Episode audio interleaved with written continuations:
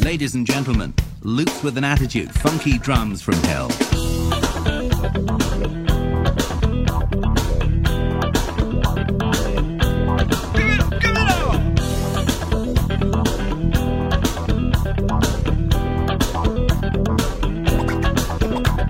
Ciro Nogueira tá inventando escola. Pega a caneta e a CPI já tá montada. Dani Silveira não tem vergonha na cara. E tem empreiteiro usando empresa de fachada. Ninguém cai nem sai. 04 não fode, 04 não fode, não dá cadeia. Propina não dá cadeia. Olha os militar, tem. Sopa de Viagra, brocha pra pintar, tem. Sobe não, sobe não, sobe não. Pega a caneta, a CPI tá montada, tem empreiteira a empresa de fachada. Ciro Nogueira tá inventando escola. Pega a caneta e a CPI já tá montada. Dani Silveira não tem vergonha na cara. E tem empreiteiro usando empresa de fachada. Ninguém sai nem cai. 04 não fode, 04 não fode, não dá cadeia. Propina não dá cadeia. Olha os militar, tem sopa de Viagra, hein? brocha pra pintar, tem. Sobe não, sobe não, sobe não. Pega a caneta, a CPI tá montada, tem empreiteira empresa de fachada. Olha os militar, tem sopa de Viagra, hein? brocha pra pintar, tem. Sobe não, sobe não, sobe não. Pega a caneta, a CPI tá montada, tem empreiteira empresa de fachada.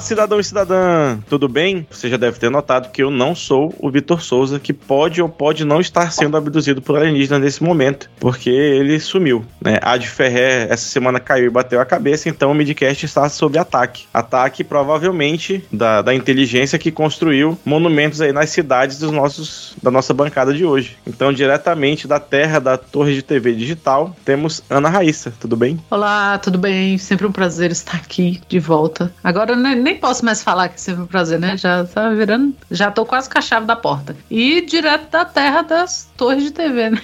Do Niemeyer. É isso aí. E outro suspeito, né? Outro lugar suspeito é ele, diretamente da terra do disco voador do Findes, Rodrigo Hipólito. Tudo bem? Não, não tá tudo bem, mas é, fico feliz com essa referência. Eu praticamente cursei ufologia UFES, então pessoal aí de ufologia UFES, grande curso, saudades ufologia UFES, gente. Abraço para vocês. E era um curso sério, né? Ia ter graduação em ufologia na UFES, com toda certeza. Lembrando que se você quiser seguir o Midcast nas redes sociais, nós estamos no Twitter e também no Instagram com o perfil podcastmid. Rodrigo, como você está no Twitter? Mal. Assim, no Twitter eu tô sempre mal. Em outras partes da vida também. Mas se você quiser me ver mal no Twitter, você me encontra lá como arroba lhama na lama, porque lhama é o melhor animal. E você, Ana Raíssa, como você está não só no Twitter, mas em outras redes sociais também? Também nada bem, né? Mas nada tá bom nunca, como diria o podcast vizinho. Mas eu estou nas redes sociais como Ana Raíssa, tudo junto com dois N's, dois R's e dois S's. É uma pessoa que não tem pena de gastar letra. É isso aí. Não, comigo é Eu assim. sou, continuo sendo o arroba garoto do Kikão, K-I-K-O, porque pão com salsicha é só pão e salsicha. Kikão é um estado de espírito. Né? E ainda é, rezando, implorando aí aos alienígenas para que devolvam o nosso host. Hoje vamos fazer aqui um formato completamente mesa cast, já que ele não está para impor as regras. Então nós vamos jogar a pauta fora e iniciar a pauta com o bloco. É tudo improviso.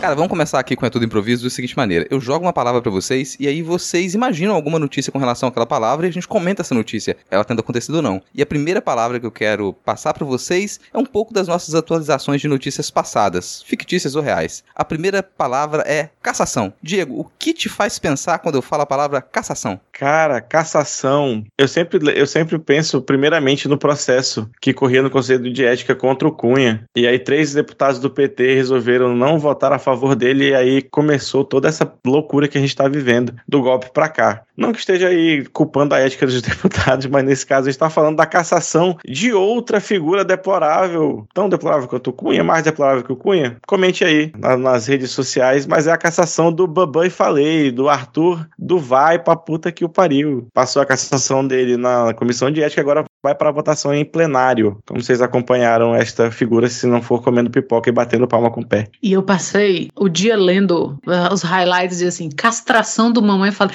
toda vez eu, vi, gente, Freud tá dando risada, porque eu só conseguia ler castração do mamãe. Falei, podia ser também? Podia. Depois dos comentários dele recentes, né, inclusive os comentários que o levaram à cassação, acho que não faria mal para ninguém. E você, Rodrigo?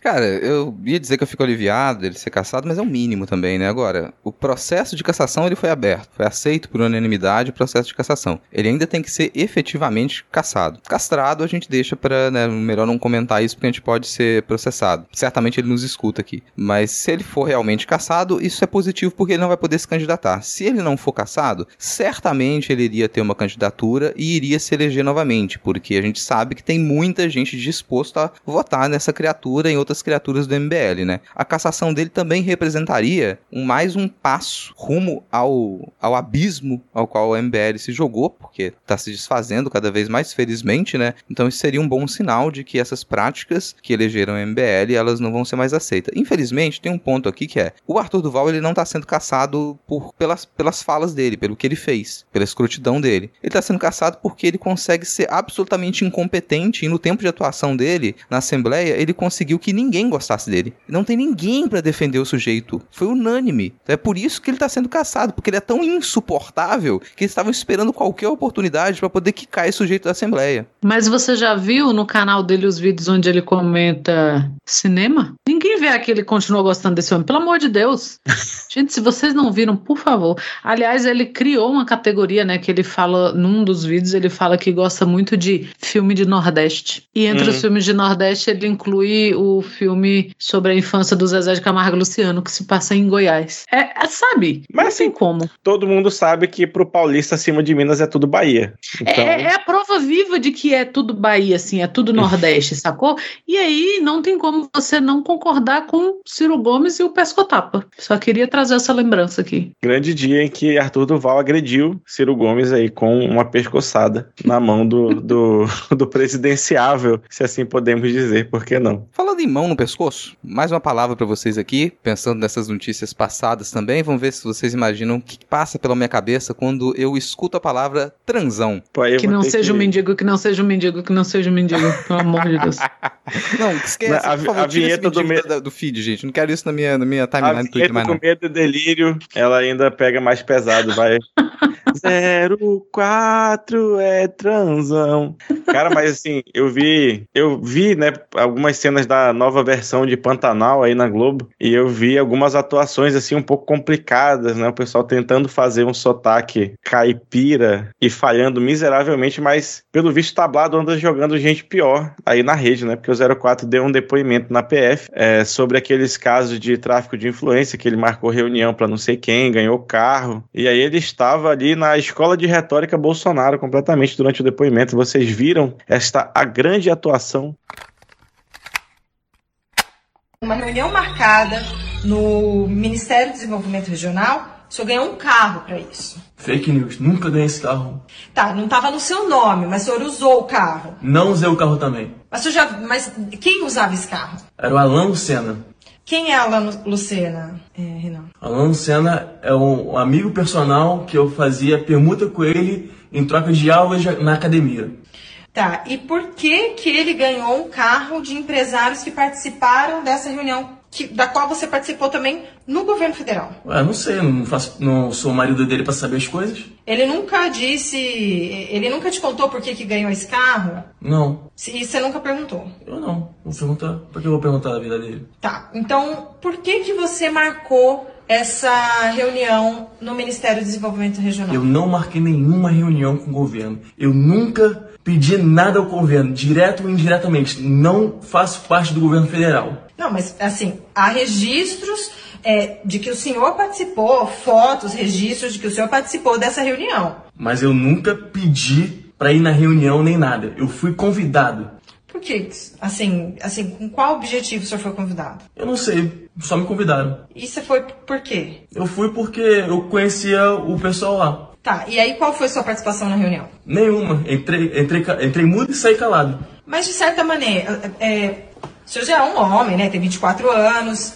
De alguma maneira, o senhor não imaginou que o, no, o sobrenome Bolsonaro pudesse, de alguma maneira, influenciar é, a visão que o ministro poderia ter daqueles convidados, daqueles empresários, é, como sendo ali um cartão de visitas, digamos assim? Não, não passou nada na minha cabeça, não. E trincado, né? Porque você tem que ser muito inocente para achar que não tava ali, ó, a maxilar colado. Lembrando outra novela que tem exibição agora, né, gente? Vamos lá ver o que que acontece quando você faz uso de entorpecentes de modo desregrado. Acompanha o caso da Mel no clone. Acabou de ser, né, de ser internada à força para poder passar ali pelas suas crises de abstinência na clínica. Vamos lembrar isso, fico alerta. Mas não que isso tenha alguma relação aqui com esse tráfico de influência do 04. E tem outra coisa que ele tinha que, que tinha que botar na ficha dele aí. Esse maldito cavanhaque, né? Porque precisa na casa de polícia, puta merda. Sabe? As instituições não funcionam mais nesse país. Como que alguém sai com, com esse cabelo, com esse cavanhaque existe impune? Cara, eu honestamente, eu, eu sou um defensor de gente feia. Eu acho que a feiura ela deveria ser normalizada. Eu sempre digo que é muito mais importante ser gostoso do que ser bonito. Só que tem alguns limites para as coisas. A gente tem que conseguir reconhecer os limites. Se você é uma pessoa que tem uma cara como o Jair Renan tem, não chama atenção. Não chama atenção porque é ofensivo. É ofensivo, é desagradável. Esse é o tipo de imagem. 04 é o tipo É de imagem que você coloca aviso antes de iniciar o filme, sabe? Sim. Você avisa, ah, gore, cenas fortes, cenas de alta violência. Você coloca esse aviso pra pessoa já saber o que tá acontecendo. Então, se você tem uma cara de gambá atropelado, como é o caso do 04, evita chamar atenção. Ele não escuta esse conselho. Então, ele continua chamando atenção. Só pra relembrar esse caso, essa denúncia ela é do final de 2020. Então, no final de 2020, o Jair Renan, ele tem uma empresa, abriu uma empresa de festa e na inauguração dessa do escritório teve cobertura de fotos e vídeos feitas supostamente de graça por uma produtora que prestava serviços para o governo federal.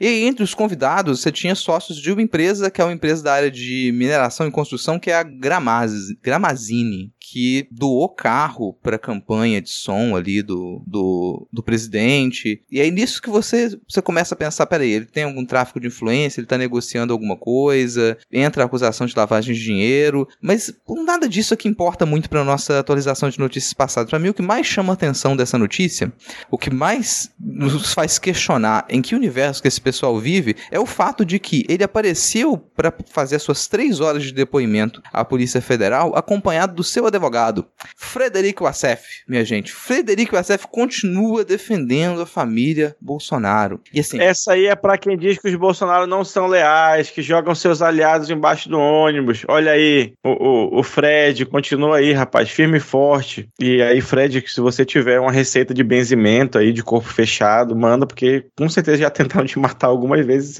Você tá aí, ó. Cara, eu realmente não, eu não entendo o que que, assim, Frederico Assef, ele com certeza sabe de muita coisa da família Bolsonaro, ele realmente, se ele fosse abandonado e continuasse vivo, ele teria muita informação pra dar, então não é o tipo de pessoa que eles largariam à torta e à direito. Agora, quem não tem moeda de troca, eles abandonam. Não interessa se você é um grande defensor dos ideais bolsonaristas, não interessa se você sequer foi eleito, se você é um parlamentar. Se você não tiver moeda de troca, vão te abandonar, vão largar a sua mão, vão te dar uma facada nas costas. E esse é o caso, um caso muito conhecido aqui do Dani Silveira, A gente comentou nessas últimas semanas aí a situação vexaminosa pela qual o deputado Daniel Silveira passou, porque foi decretado que ele deveria é, voltar a utilizar a tornozeleira eletrônica. O Xandão foi lá, vigiou e puniu e falou tornozeleira nele, mas ele falou não quero e foi lá dormir dentro do Congresso. Estendeu sua barraquinha, repetia que Arthur Lira não dormiu junto com Daniel Silveira na Câmara dos Deputados. Essa é uma informação que era importante, a gente já falou isso aqui e repete. Arthur Lira não dormiu com Daniel Silveira na Câmara dos Deputados. Mas no dia seguinte, depois de passar por essa situação, um sono ali atribulado, muito desagradável, o Arthur Lira ele mandou o recado à distância, falou: "Ó, oh, isso aí é coisa do STF. Xandão, se vira, porque dentro da Câmara dos Deputados ninguém vai entrar para prender parlamentar". O que está correto, sou obrigado a dizer que Arthur Lira agiu de modo correto. E o Xandão respondeu de forma também adequada. Ah, beleza, a gente não vai entrar no Congresso para poder colocar tornozeleira eletrônica em deputado nenhum. Só que a cada dia que ele se recusar a colocar tornozeleira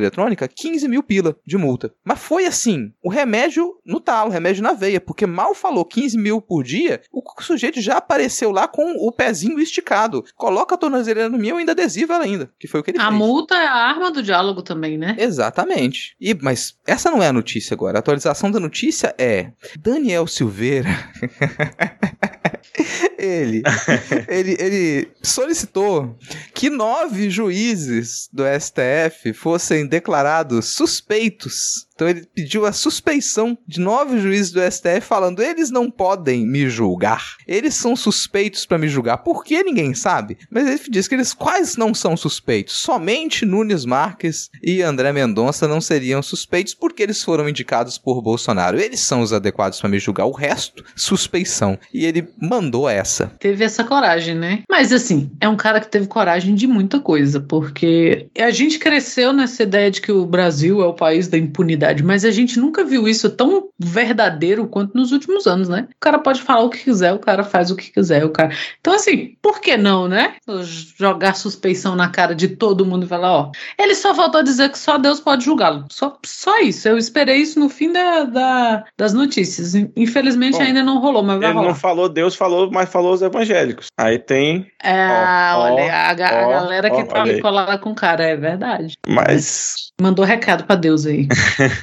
que eu tava pensando num negócio que mamãe trouxe um vidro de canela pra eu ver a validade. Eu lembrei que o Rodrigo odeia canela. Eu fiquei pensando na história da canela e esqueci da notícia. Falando em alimento, falando daquilo que o povo precisa. O povo precisa de comida. Emprego, saúde e educação. Comida. Quando eu falo a seguinte palavra para vocês, o que, que, passa pela cabeça de vocês? Isso aqui já num outro subbloco, agora pensando em notícias novas. Acabou notícias passadas. Corta. Subbloco notícias novas. Cenoura. Ana Maria Braga chegando com um colar de um item caríssimo para apresentar o seu programa matinal. Cenoura aí que bateu é, 15 reais o quilo, mas acho que talvez ela devesse inovar na indumentária e chegar com talvez um capacete de repolho. Que essa semana eu vi foto aí do repolho a 19,90 o quilo, marcando a inflação mais alta desde 1994, que aparentemente surpreendeu o Banco Central, que não sei por que surpreendeu, as pessoas de lá não compram coisa, pois ganham tão bem que não importa, não sei. Ou eles não são o Banco Central, porque não, sério, eu ficar surpresa, vocês ficarem, o brasileiro ficar. Agora, o Banco Central se chocou com isso, é, é o país do impossível, né? Para mim, o pior nessa notícia foi isso: o cara falar, nossa, é, realmente não esperávamos. Porra, é o país do Paulo Guedes, meu amigo. Claro que você tem que esperar o pior. E galera, assim, maior inflação desde 1994. Isso pro mês de março. Então, em março, a gente bateu ali uma, uma inflação de 1,62 pro mês de março. É maior desde de março de 1994. Eu pergunto para vocês, o que isso antecede o que em 1994? O que, que aconteceu logo depois de março de 1994? Tempo. Plano real? Plano real, cara. Então, assim, a gente, a gente retornou a índices de inflação pré-plano real. E o plano real, ele surgiu surgiu exatamente para isso. Uma das principais razões de você estabelecer o plano real era o controle da inflação. E foi complexo de você conseguir reorganizar uma economia quase por completo para estabelecer o plano real. É realmente um empreendimento gigantesco e que foi muito bem sucedido. E aí você pensa que o, todo o esforço que a gente fez para poder estabilizar a nossa economia, conter a inflação, a população compreender o que era a inflação depois do trauma do final dos anos 80 e início dos anos 90, a gente tem esse nível de retrocesso. E claro, você pode me dizer que ah, isso é culpa do cenário cenário, O Brasil hoje em dia ele não tem mais o poder que ele tinha para negociar suas importações e exportações. Você pode me falar que é uma crise mundial, que tá todo mundo em crise. Você pode me falar que os outros países da América Latina também estão sofrendo com inflação. Sim, sim, mas o Brasil ele ainda teria uma posição como grande economia global para conter a inflação. A gente tem mecanismos para fazer isso, eles simplesmente não são utilizados. A gente pode fazer controle de preço, mas uma política ultraliberal ela se recusa a fazer controle de preço. Então não só a gente tem uma perda de renda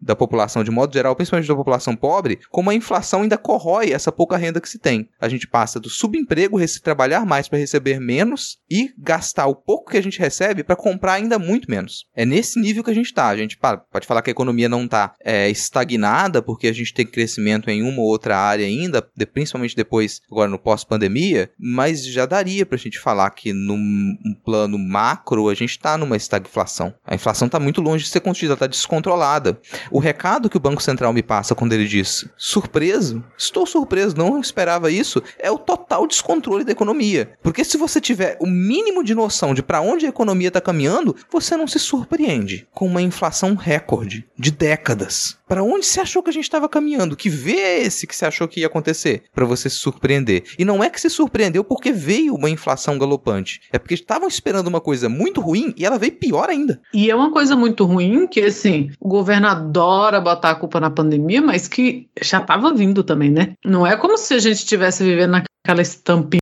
da, de testemunho de Jeová e de repente veio a pandemia. A coisa já estava feia para o nosso lado. Então é muito fácil você colocar de um lado a culpa na pandemia e do lado do governo federal a culpa é do a política do lockdown que nunca aconteceu, né? É assim, todo mundo sabe. Se você tem um mínimo de sanidade, você sabe que não aconteceu política de lockdown. Sim, sei lá, acho que Araraquara fez alguma coisa. No mais, e aí o presidente do Banco Central está chocadíssimo, sabe? Porra, sabe onde vocês estavam? Porque eu estou sofrendo desde 2016. Antes já, tava, já não estava bom, né? Mas assim, é pro cara vir, sabe? Ó, estamos surpresos. Porra, não aumentou o aluguel dele porque o meu aumentou, sacou? Porra. E assim, só para fechar esse ponto, eu passar para pro ponto seguinte aqui, tem um detalhe que eu acho muito engraçado quando a gente fala de inflação a essa altura do campeonato. Essa altura do campeonato. Porque a gente já estava falando de controle fiscal, muitos economistas, especialistas em economia, economistas formados em Chicago,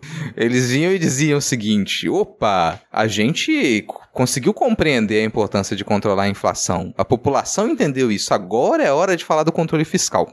Torna já engraçado essa situação da gente não ter controle nenhum sobre a inflação. Mas tem um ponto que eu acho ainda mais curioso, que é neoliberal gosta muito de falar que, que socialismo e comunismo dependeriam de ideais de boa vontade da população. Ah, nossa, você começa a falar na, na divisão de todos os esforços e ganhos e para cada pessoa aquilo para qual ela necessita necessita, né? Você ganha de acordo com as suas necessidades. Isso exigiria que as pessoas fossem éticas, boas, mas não dá para confiar no ser humano. Essa é uma crítica que você escuta muito de neoliberais com relação a políticas socialistas e a ideais comunistas. Só que ao contrário, o que mais depende da boa vontade das pessoas, de supor que as pessoas são honestas, que elas vão fazer o que, que você, você colocou como regra, é pensamento liberal e neoliberal. Que é coisa mais dependente da boa vontade das pessoas do que livre mercado, vai para a regra básica, oferta e procura. Supostamente, se tem muita oferta e tem pouca procura, você baixa os preços. E se tem muita procura e pouca oferta, você aumenta os preços.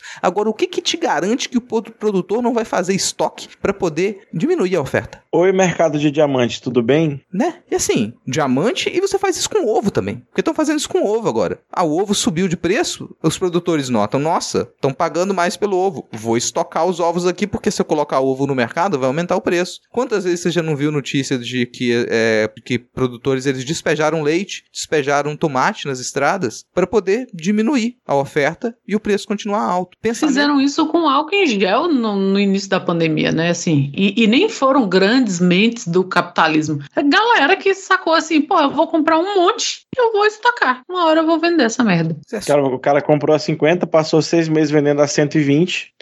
E aí, quando voltou tudo normal, ele vendeu a 60 também, foda-se. Quer saber qual país que controla muito bem? Tem um controle, é bem regrado, o que que você pode Hum. estocar, o que que você, se vai ser legal ou ilegal, se você tá dando um golpe no mercado, caso você compre muito de um produto para manter estoque e aumentar o preço. Tem um país que controla muito bem, é bem regrado. Tá acima do Equador. Vamos lá, chuta, tá acima do Equador. Costuma Acima interferir, no- Equador. é, costuma interferir na- no- nas políticas dos outros países. Ah, então é um Hum. país é, comunista, socialista, é, É o. República. Soviética dos Estados Unidos da América. Costuma controlar muito bem. Tenta fazer isso lá. Você sair estocando a torta direito pra poder aumentar o preço de forma artificial. Canetada, vão te cortar na hora, cara. Mas aqui, Porque liberalismo no dos outros, né? é, aí é Só, é, é só lá. Liberalismo só existe no dos outros.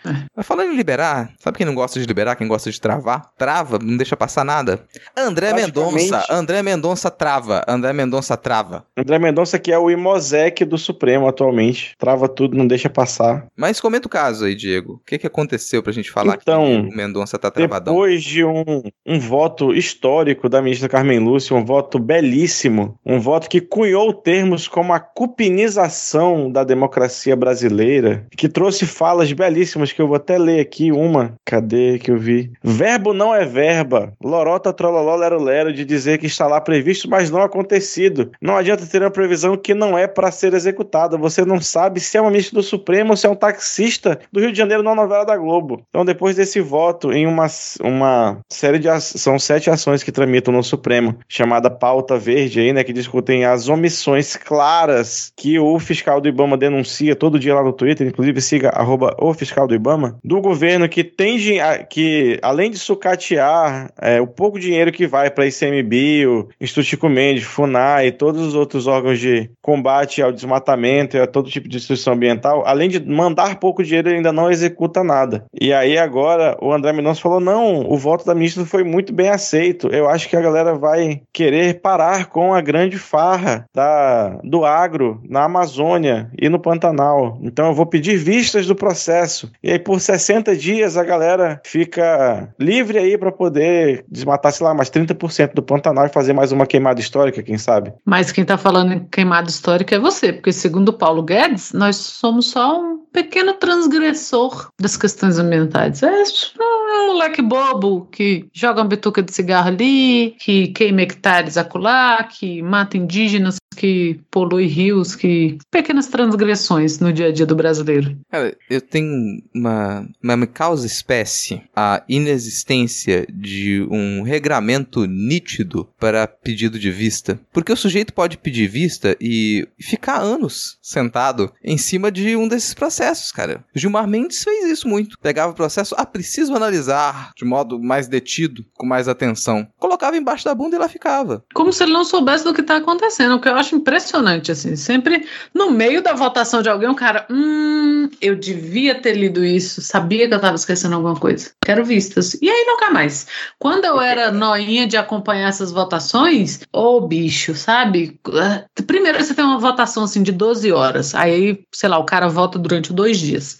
E aí quando passa pro próximo, ele, porra, sabia que eu devia ter lido mais. Eu li só o, começo. Quero Vocês têm vistas. que entender, cara, vocês, vocês são muito duros também com o nosso Poder Judiciário. Nem todo mundo tem a capacidade intelectual do TRF4, por exemplo, que leu 6 mil páginas de processo do Lula em três dias. É verdade. Nem, tem, nem todo mundo tem a capacidade do Castro Nunes, que soltava aí quatro sentenças por dia quando era juiz de primeira instância, entendeu? O nosso querido André Mendonça, ele é acostumado com o quê? Com o tempo bíblico.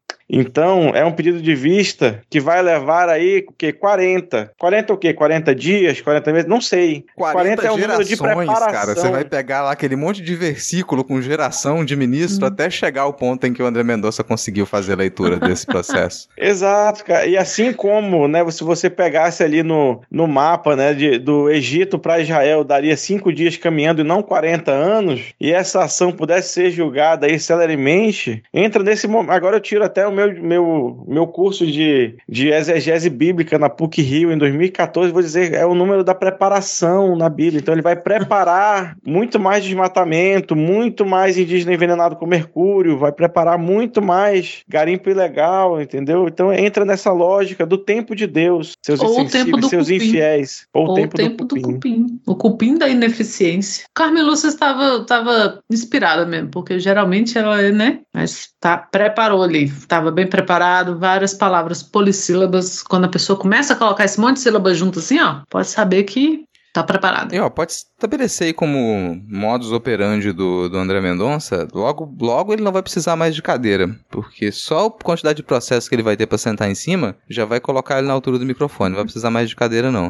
Porque é muito fácil ele travar uma série de pautas dessa maneira. E eu fico na expectativa de qual- quais vão ser as posturas de, dos outros membros da corte, porque tem julgamento que você fala, ah, tudo bem, pediu vista, aquilo ali vai ficar travado durante algum tempo. Agora tem certas pautas que elas, elas têm pressão de diversos lados. A pauta ambiental é uma pressão internacional, uma pressão gigantesca para se resolver isso. Isso está ditando a economia global. E aí você resolve sentar em cima de um processo desse? Rapaz, você sentou em cima de um processo e tem dedo de todas as lideranças mundiais ali apontando para cima. Cuidado onde você está sentando. é perigoso. Cara, mas eu aca- acabei de pensar que essa, not essa notícia se deu durante o acampamento Terra Livre, né? E aí é mais um caso de estar a pressão popular literalmente na porta do Supremo, com mobilizações históricas que têm acontecido nos últimos anos, e alguém pedir vista do processo. Na última vez foi a questão do marco temporal, no último acampamento que teve, nessa foi esse agora. Então é marcando, acho que quase que um deboche da, da mobilização dos povos, dos povos indígenas. Ah, vocês estão aqui na porta? Beleza, eu vou parar aqui, tirar e vou jogar no dia que eu quiser, se vocês ainda estiverem vivos. É, mas é mesmo isso, é, é, é um- um- uma petição safada, é safadez, é deboche, assim, e, e eles estão mesmo, é o que você falou, tá literalmente na porta, todo dia você vê, tem marchas, tem vários tipos de manifestação, e ele vem com a safadeza dessa, né? É, cara, eu ouso dizer que é um nível de deboche bolsonarista o que ele tá fazendo, falando sério aqui, né, que a gente tá também debochando, mas assim, não é uma, é, é o que o Rodrigo falou, não é um negócio que é assim, é uma amenidade para ser julgada. Isso está definindo o futuro de muita coisa. O nosso, inclusive, o literal futuro, assim.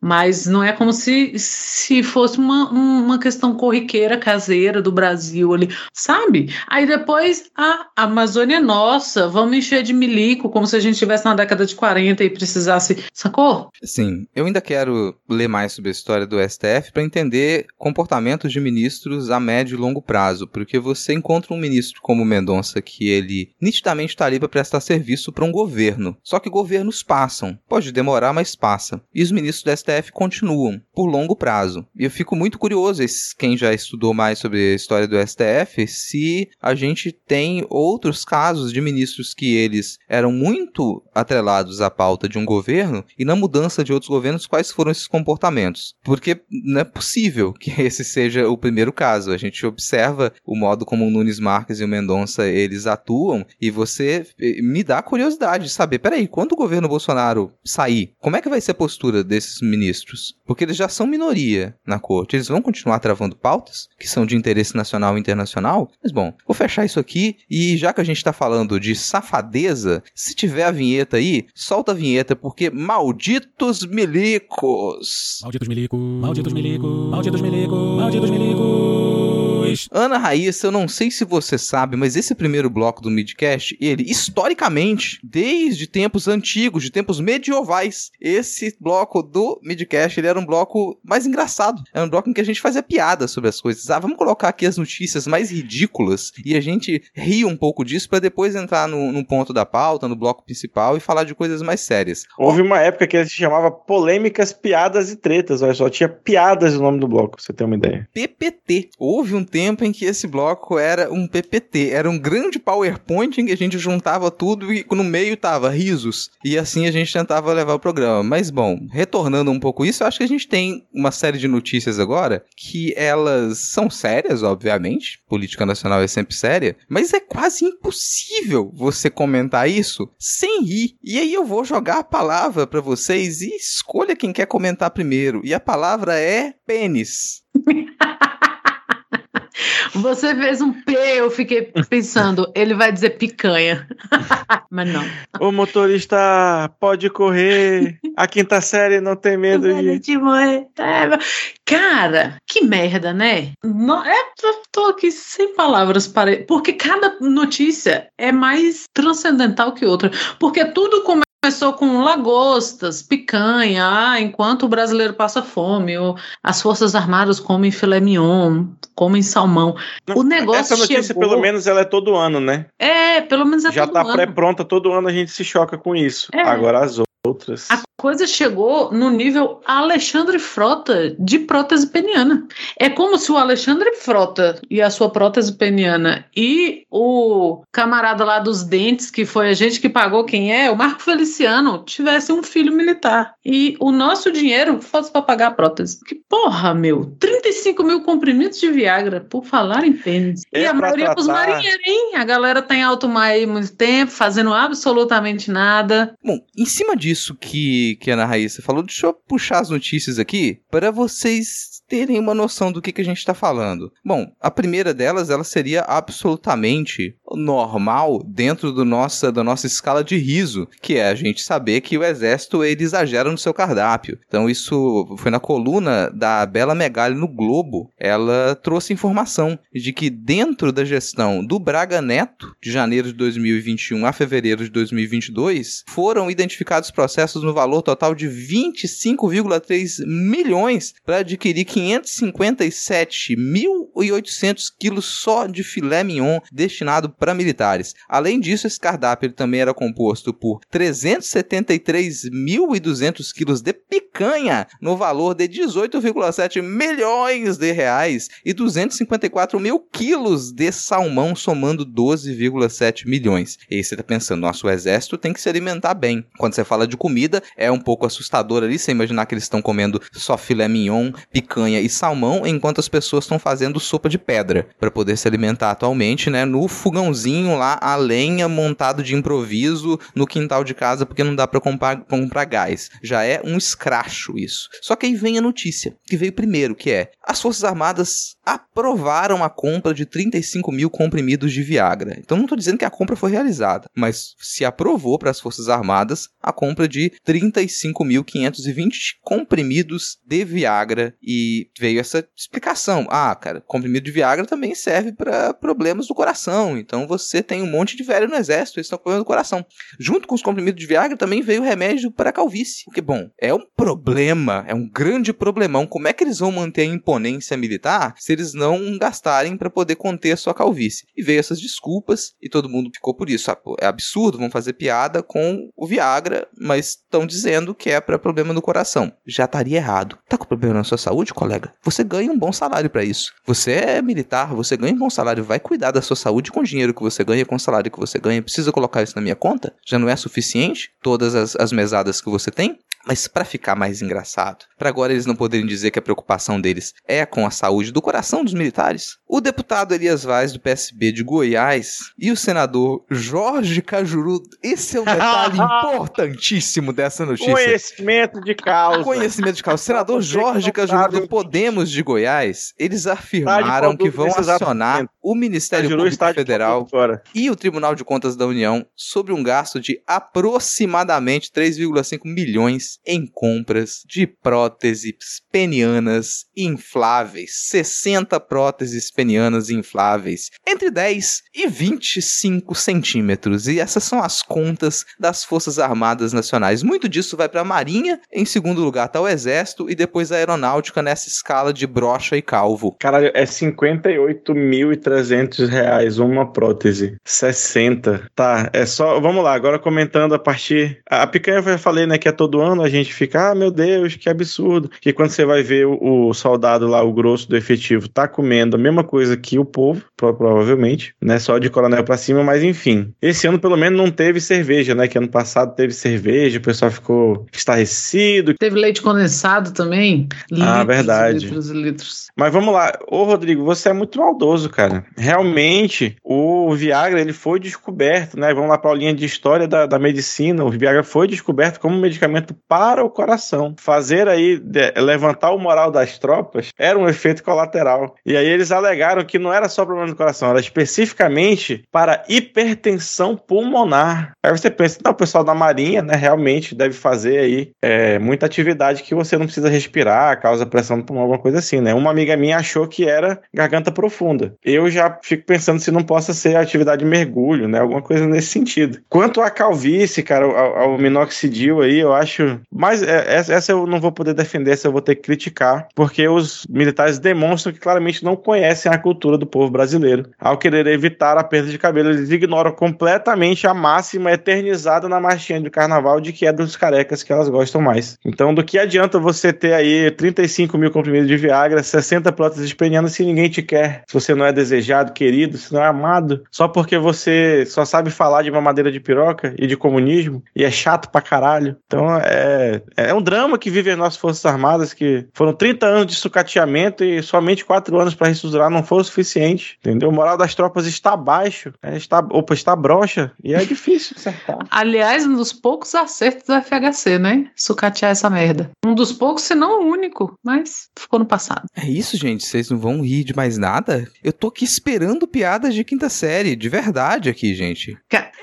eu- só consigo pensar no problema freudiano que é isso, bicho. Sério, assim, sério. Aí você pega que não tem muito tempo que eles botaram tanques aqui em Brasília no dia da votação e para fazer uma pressãozinha. Tanques. Aquele, motor- aquele motorzão de Chevette 86. O motorzão de Chevette 86 com um diesel que já estava há muito tempo oxidado ali dentro, vocês não sabem a fumaceira que foi nessa esplanada do Ministério do Trabalho lá do lado. E a gente começou a ouvir. Sabe quando o Chevette do seu tio saía e fazia. tá, tá, tá, tá, tá, tá, tá, tá, tá, tá, e dava uns pipocos? Aquilo numa escala de tanques. E assim, já foi uma, a demonstração né, dos tanques. Aí você pensa assim: Freud explica. Os tanques broxas. Freud explica. Agora, milicos que tem uma rede de desinformação na Amazônia. Freud explica. Todos brocha e carecas. Não, a quinta série não é muito Freud pra pouca quinta série. E é um, um caso que eu vinha comentando até que eu, eu cometi talvez o, o erro ou, não de me meter em política sindical recentemente. E na minha categoria tem muito, muita gente idosa, né? Eu fico pensando que, pô, o cara tá aposentado, ele tem uma empresa, ele tem dinheiro. Então ele tem uma vida ali que poderia fazê-lo feliz, ele poderia se preocupar com aquilo. Mas o Freud é tão forte que quando você não consegue mais, né, ficar de prontidão pra fuder a vida de alguém, você tem que fuder a vida dos outros, entendeu? Aí é, é isso. Imagina de uma nação inteira. Imagina de uma nação inteira. Mas É como disse, sei lá, quem no Twitter, né? Pra você fuder um país desse tamanho, bicho, é, é mais do que necessário 35 mil comprimidos de Viagra. Não sei, eu acho que deveria estar ali nas, nos testes pro exército, sabe? Não sei, eu sei que já tá no lema, porque você sabe como é que funciona essas próteses peniam- penianas infláveis, né? Você tem a prótese lá, bonitinha, ela é inflável. Então junto vem uma bolsinha pra você apertar o ar. E quem que aperta o ar pra poder inflar o pênis inflável da prótese? A mão amiga. tá no lema, colega. Tá no lema. A mão amiga do exército sempre foi isso. Sempre foi apertar pro bichinho subir artificialmente lá. E aí sim você dá conta. Mas devia estar na prerrogativa do exército agora, gente, ó, pra poder economizar. Porque você não quer que o exército passe vergonha e vir publicamente descobrir que vocês são broxas. Então que tal se vocês começarem a colocar esse teste? Só entra no exército quem não for broxa. Porra, eles cortam o cara porque tem um engravada? Por que não fala, meu filho, e aí? Tá subindo? Tá bom? Como é que é? Não, não nos passa essa vergonha. Quem investiga um encravado, investiga. Lembra o meu daqueles problema- testes que tinha no programa do Gugu? Que você colocava a pessoa presa numa cadeira assim, e você colocava os negócios pra poder medir batimento cardíaco. Aí tinha um, um homem ou uma mulher dançando na frente assim, sensualizando, e aí via se, se a pessoa ia ficar excitada ou não ia ficar, se tipo, controlar o batimento. Era tipo um teste de fidelidade. Ah, vamos ver se você realmente é fiel a seu parceiro, a sua parceira. Vamos colocar esse gostoso, essa gostosa aqui dançando na sua frente. Tá aí o teste pro Exército Nacional. Vocês ensinam os cadetes a fazer dancinha sensual. Cada candidato agora que for entrar, você tem que fazer teste anual, tá, gente? Pra saber se tá subindo. Prende a pessoa na cadeira lá e vamos fazer essa, essa dança sensual pra saber se o negócio sobe ou se o negócio não sobe. Quanto não ia ser economizado? O meu único problema é que do- com os atuais milicos planejando esse teste, as pessoas iriam ter que o quê? Ficar de pau duro pra uma foto do Bolsonaro com a faixa presidencial. E aí talvez a gente Oh. começasse a sofrer de uma falta de contingente. Mas não sei não, hein? Uns 20% aí fica. Tenha certeza. Ah, é. Tenha certeza. E por falar em 20% ficar de pau duro, Rodrigo, pra onde a gente vai agora? A gente vai, não sei, coloca o Waze aí. Trânsito mais lento do que o crescimento do Brasil. Se liga, tem semáforo com radar aí na frente. Arrocha o freio, tem radar de velocidade aí. E então, presta atenção. Eu tô avisando faz tempo, não é por aí. Recalculando a rota.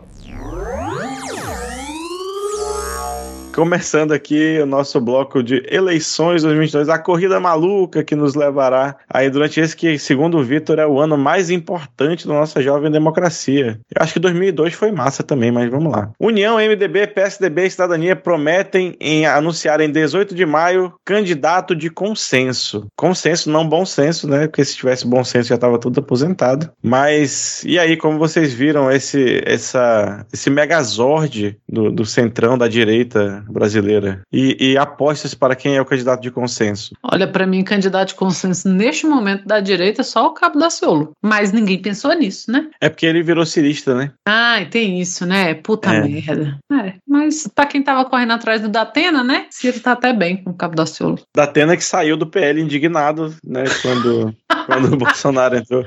Tal qual o grandioso deputado Marcelo Ramos, que é aqui do meu estado, grandioso foi irônico, contém ironia, para quem não sabe. Também disse que se negava a dividir legenda com o, o fungo presidencial. Meu Deus. Cara, mas que notícia é essa? Eu acho que a gente até já tinha comentado alguma coisa com relação a isso, ou talvez tenha sido no grupo, mas teve uma reunião do União Brasil, do MDB, do PSDB e do Cidadania, que para fazer uma promessa. O pessoal tá fazendo promessa antes de começar a campanha. A promessa é, em 18 de maio, esses partidos vão anunciar esse candidato de consenso. Só que aí que reside um pequeno problema, porque são partidos que eles supostamente já tinham anunciado as suas candidaturas, mas alguns perderam sua candidatura, não vão ter mais. E outros eles estão ali numa disputa interna muito esquisita, como é o caso do PSDB. Então, o União Brasil pegou a filiação do Moro, que tá aquele mistério, o que, que será de Sérgio Moro? Vai se candidatar a síndico? Vai ser completamente abandonado? A gente já chegou à conclusão de que ele é invendável, ele mesmo cancelou a sua candidatura à presidência. E você tem o PSDB que tá nessa disputa entre João Dória e Eduardo Leite. Sendo que hoje, vou puxar de memória, pois não vou abrir a notícia agora, mas o presidente do PSDB,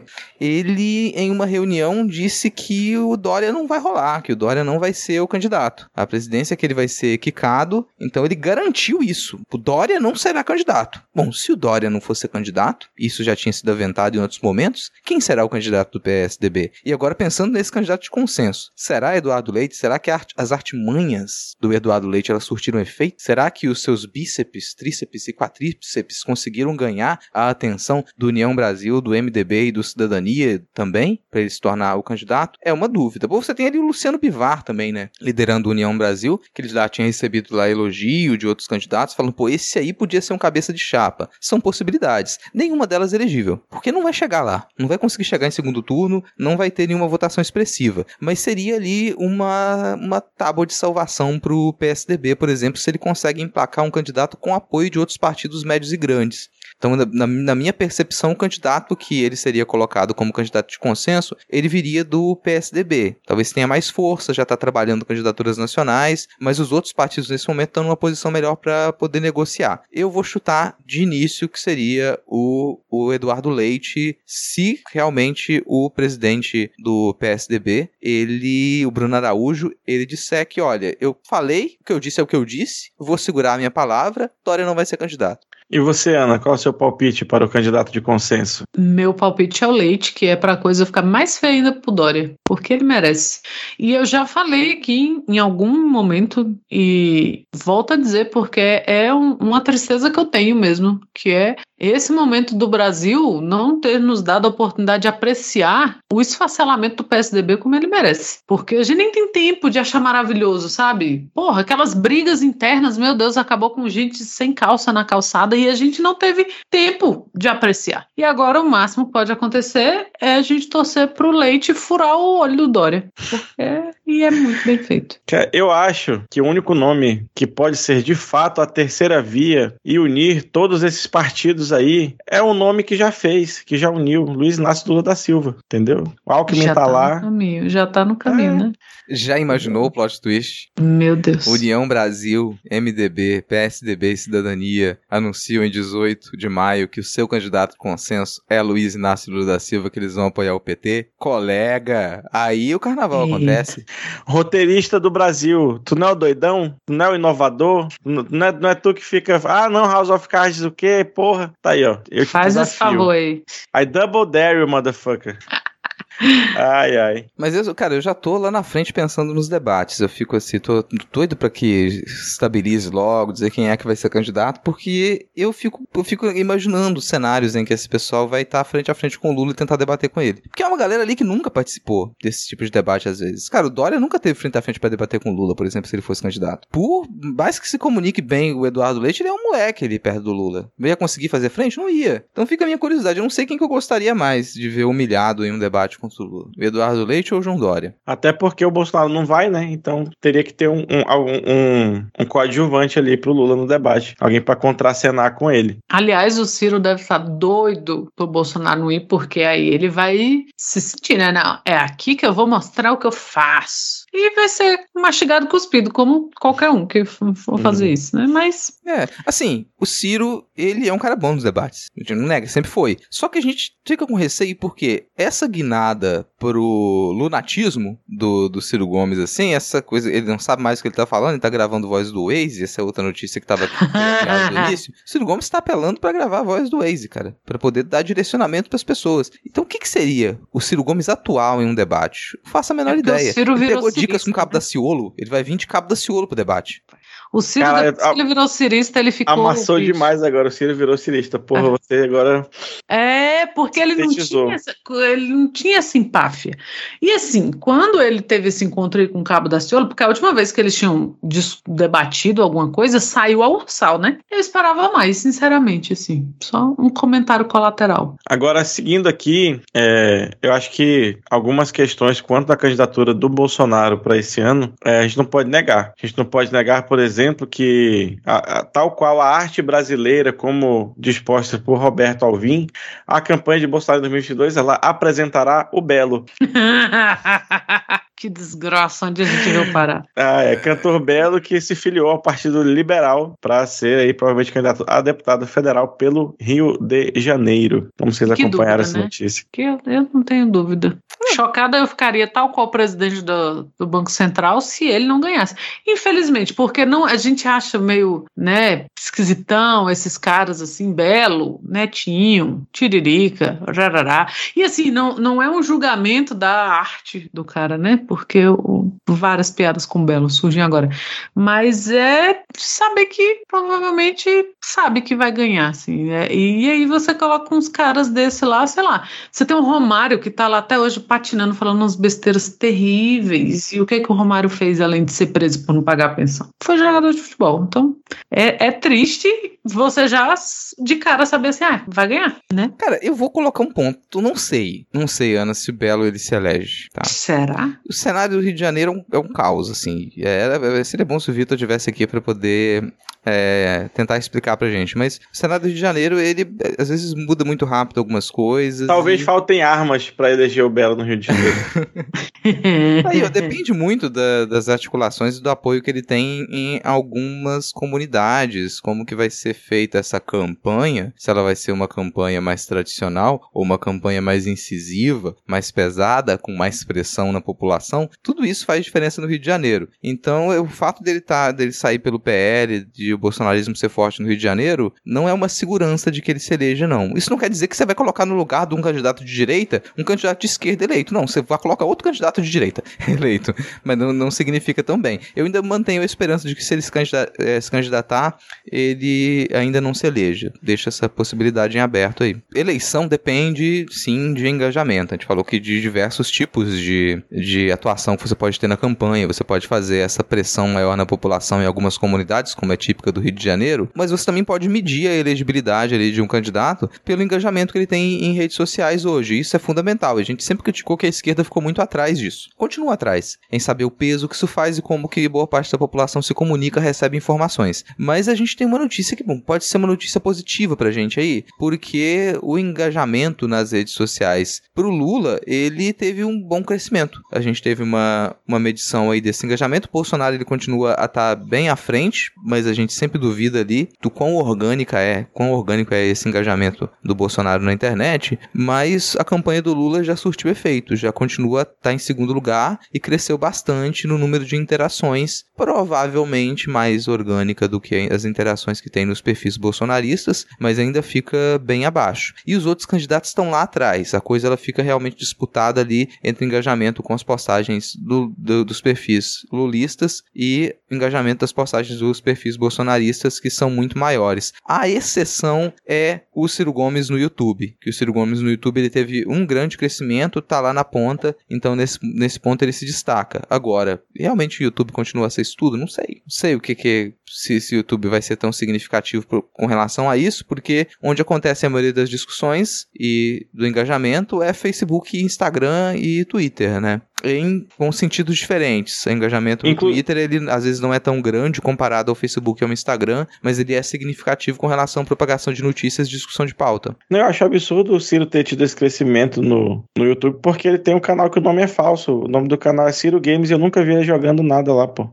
Já começa a fake news aí. É, eu nunca consigo me conformar com isso. Mas, cara, é, será que é, o levantamento foi de março a, a, Março e abril, né? Então é agora. Será que não é o impacto do Lula verso aí chegando, que a gente falou, finalmente tinha uma estratégia digital, que era algo que o PT era completamente avesso, alheio e alérgico durante as últimas campanhas? Ah, e o Lula verso eu não sei, mas eu acho que pode ser resultado dos cortes que o PT tá postando agora.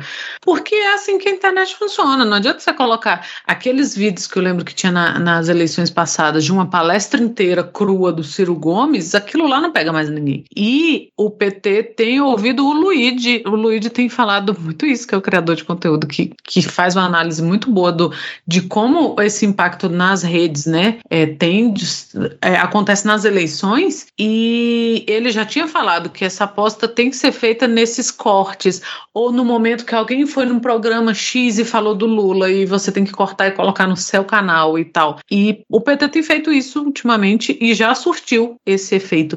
E não dá, não dá para a gente achar que não é nada. O Bolsonaro surgiu aí, né? Ele surgiu naqueles programas podre da Luciana Gimenez e tal, e foi para a internet. E eu lembro que quando eu me dei conta que existia o Bolsonaro, ele já era muito forte na internet. Então, é, é uma bolha. A gente fala bolha e parece que é uma coisa muito restrita, mas não. A bolha ela pode ser uma coisa gigantesca. E arrastou, né, o país. Então, é muito importante isso. Eu, eu acho que é. Eu fiquei até aliviada quando eu li essa notícia. Eu fiquei assim, olha, melhorou. Porque não dá pra gente estar tá andando de, naquele carro dos Flintstones ainda, sabe? Nesse sentido de não levar a sério estratégia digital. Estratégia digital mata gente, como aconteceu na Índia. Fake news levaram a linchamentos em época de eleição lá. Então, assim, tem que, tem que saber usar. Não dá mais pra, sabe, ai, cria uns stickers e usa no seu WhatsApp. Porra, eu vou mandar sticker do Lula pra quem? Pra quem já vota no Lula. Vai votar, sacou? Você tem que atingir outros públicos. Então é uma, eu acho que é uma notícia positiva, assim. Espero que se sustente, né, dado a, o que a gente tem visto que, que o Lula não tem crescido nas intenções de voto e o Bolsonaro tem se aproximado um pouco, mas tem. E a gente tem que tomar muito cuidado com isso. É, em porcentagem, a gente tem os números. É, atualmente, de acordo com essa pesquisa, com esse levantamento, 25,84% dos perfis giram em torno do Bolsonaro, mas eles geram 50,66% das interações verificadas. E o Lula, em torno do Lula, orbitam 34,73% dos perfis pesquisados. Então, o número de perfis é maior. Só que esses, essa interação fica com 29,16% da pizza. Então, a fatia que o Lula tem ainda é bem menor do que a fatia de interações que os perfis bolsonaristas têm. Muita coisa você pode concluir a respeito disso, mas uma é, sim, você tem um efeito ainda muito grande para o público, para interação com qualquer tipo de postagem bolsonarista. Eles estão presentes e gerando interação. Mas ao mesmo tempo você tem um crescimento de atuação do campo do Lula muito maior. É um crescimento muito maior. Isso é significativo. Então eu não estou nem julgando aqui a qualidade dessas interações, mas o, o crescimento que a gente tem nesse período é algo que a gente, se a gente conseguir manter, vai fazer uma diferença danada para essas eleições. E como todo tipo de, de pesquisa, a gente sempre fala que o que importa não é o ponto, né? Não é tipo a, a porcentagem hoje. O que importa na pesquisa costuma ser a tendência. Então, essa é, é importante de ver esse resultado, como ele se comporta nas próximas avaliações. Mas sabe o que foi TT? O que foi Trend Topic nessa última semana, Diego e Ana? Um assunto novo, uma novidade. O um assunto assim que ele quase não é debatido. Ah, eu ia chutar o BTS, mas tudo bem. É, não, cara, BTS é aquilo, BTS tá aí desde sempre. BTS, ele tava lá nos princípios da música, né? BTS talvez tenha inventado a música, a gente ainda vai descobrir isso. Pelo menos para fãs de BTS é assim que a coisa funciona. Mas teve um outro assunto novidadeiro, uma coisa que assim, nunca foi pauta pra eleição, ninguém nunca usou isso como moeda para poder tentar derrubar a candidato no Brasil. Aborto. Ora, ora, ora, ora. Quem diria? Quem diria? Foi uma palestra que o Lula tirou para dizer: olha, acho que eu tô crescendo muito nas pesquisas, tô com muito voto, aí eu vou agora falar coisas óbvias, coisas corretas, que vão fazer ninguém mais votar em mim, vai fazer um bando de gente não votar em mim. Aí teve esse caso, primeiro falou o normal, que aborto deveria ser uma questão de saúde pública e todo mundo tinha que ter acesso, que, né? Mas isso irrita uma boa parte da sociedade aí, outra conservadora, tal, tal, tal. Então, ele falar isso não, convém, não, não faz para ninguém que já ia votar nele a votar mais nele, porque aparentemente a gente só tem um voto ainda por pessoa, e ainda faz gente que tava aí saindo, assim, andava com a portinha, o pezinho na porta do bolsonarismo, houve uma merda dessa, e aí volta para dentro. Aí depois tenta consertar, diz sou contra o aborto, e aí ele já, já cagou com um, aí caga com outro. Não se explica que piora, é, já que é o tema hoje do episódio é a quinta série, né, além das piadinhas de, de pinto murcho, vamos falar para outra regra da quinta série, não se explica que piora. Falou a merda, segue, deixa ser enterrado pelo mar da internet, porque, porra, é foda. Mas aqui eu vou fazer meio uma. Tá, não, não acho que o Lula não devia ter falado ou devia ter falado. A minha questão é a seguinte, e eu vou citar o Carapanã, aqui do Vira Casacas, que ele sempre diz uma coisa muito acertada, que a direita faz o que quer no Brasil. A direita faz e fala o que quer. Então é muito é muito terrível você saber que um ex-candidato e hoje presidente falou abertamente em fuzilar opositores e isso não causou a comoção que causa um ex-presidente e, e, que se pretende que, que seja presidente falar em saúde pública. Porque se fala em saúde pública da mulher. E aí, claro, quando você a, as instituições estão fracas, a primeira fatia da população a perder direito somos nós.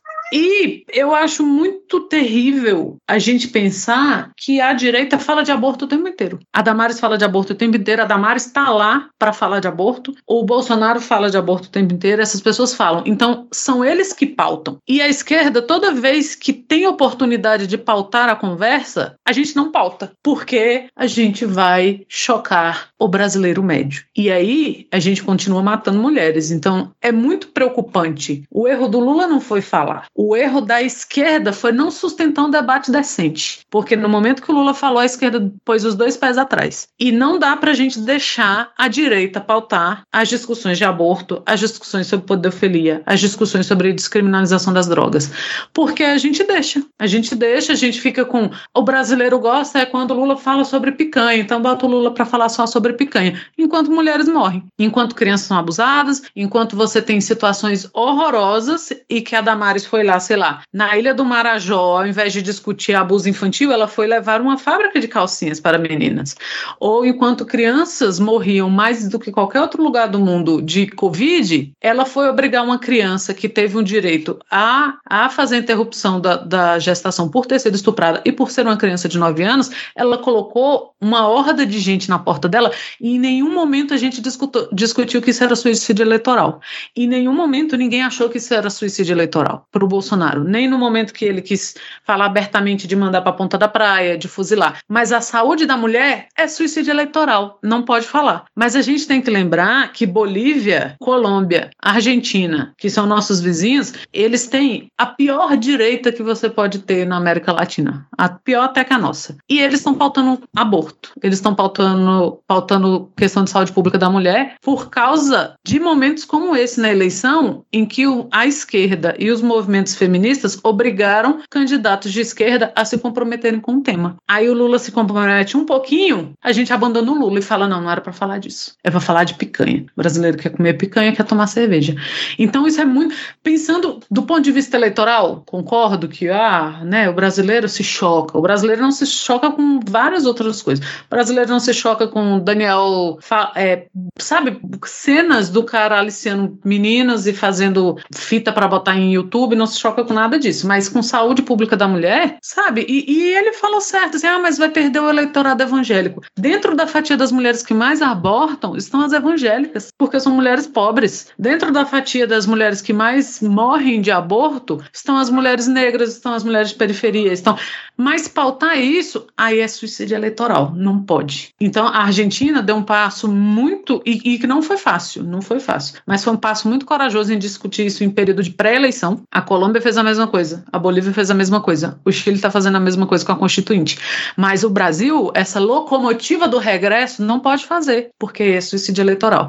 Isso é, assim, isso é penoso de, de ter que discutir, porque todo mundo falou, ah, é um suicídio eleitoral, e talvez seja. Mas enquanto isso não for, ser, não for pautado, e tem que ser pautado agora, porque depois, como é que eu vou cobrar do Lula se ele nunca prometeu antes? Como é que eu fui cobrar da Dilma? E a Dilma nunca tinha, e era uma mulher na presidência e nunca tinha pautado aborto. Porque a gente vai continuar deixando a direita pautar esse tipo de coisa. A gente vai continuar de, deixando a direita pautar questões que, que são seríssimas e que já deviam estar sendo discutidas.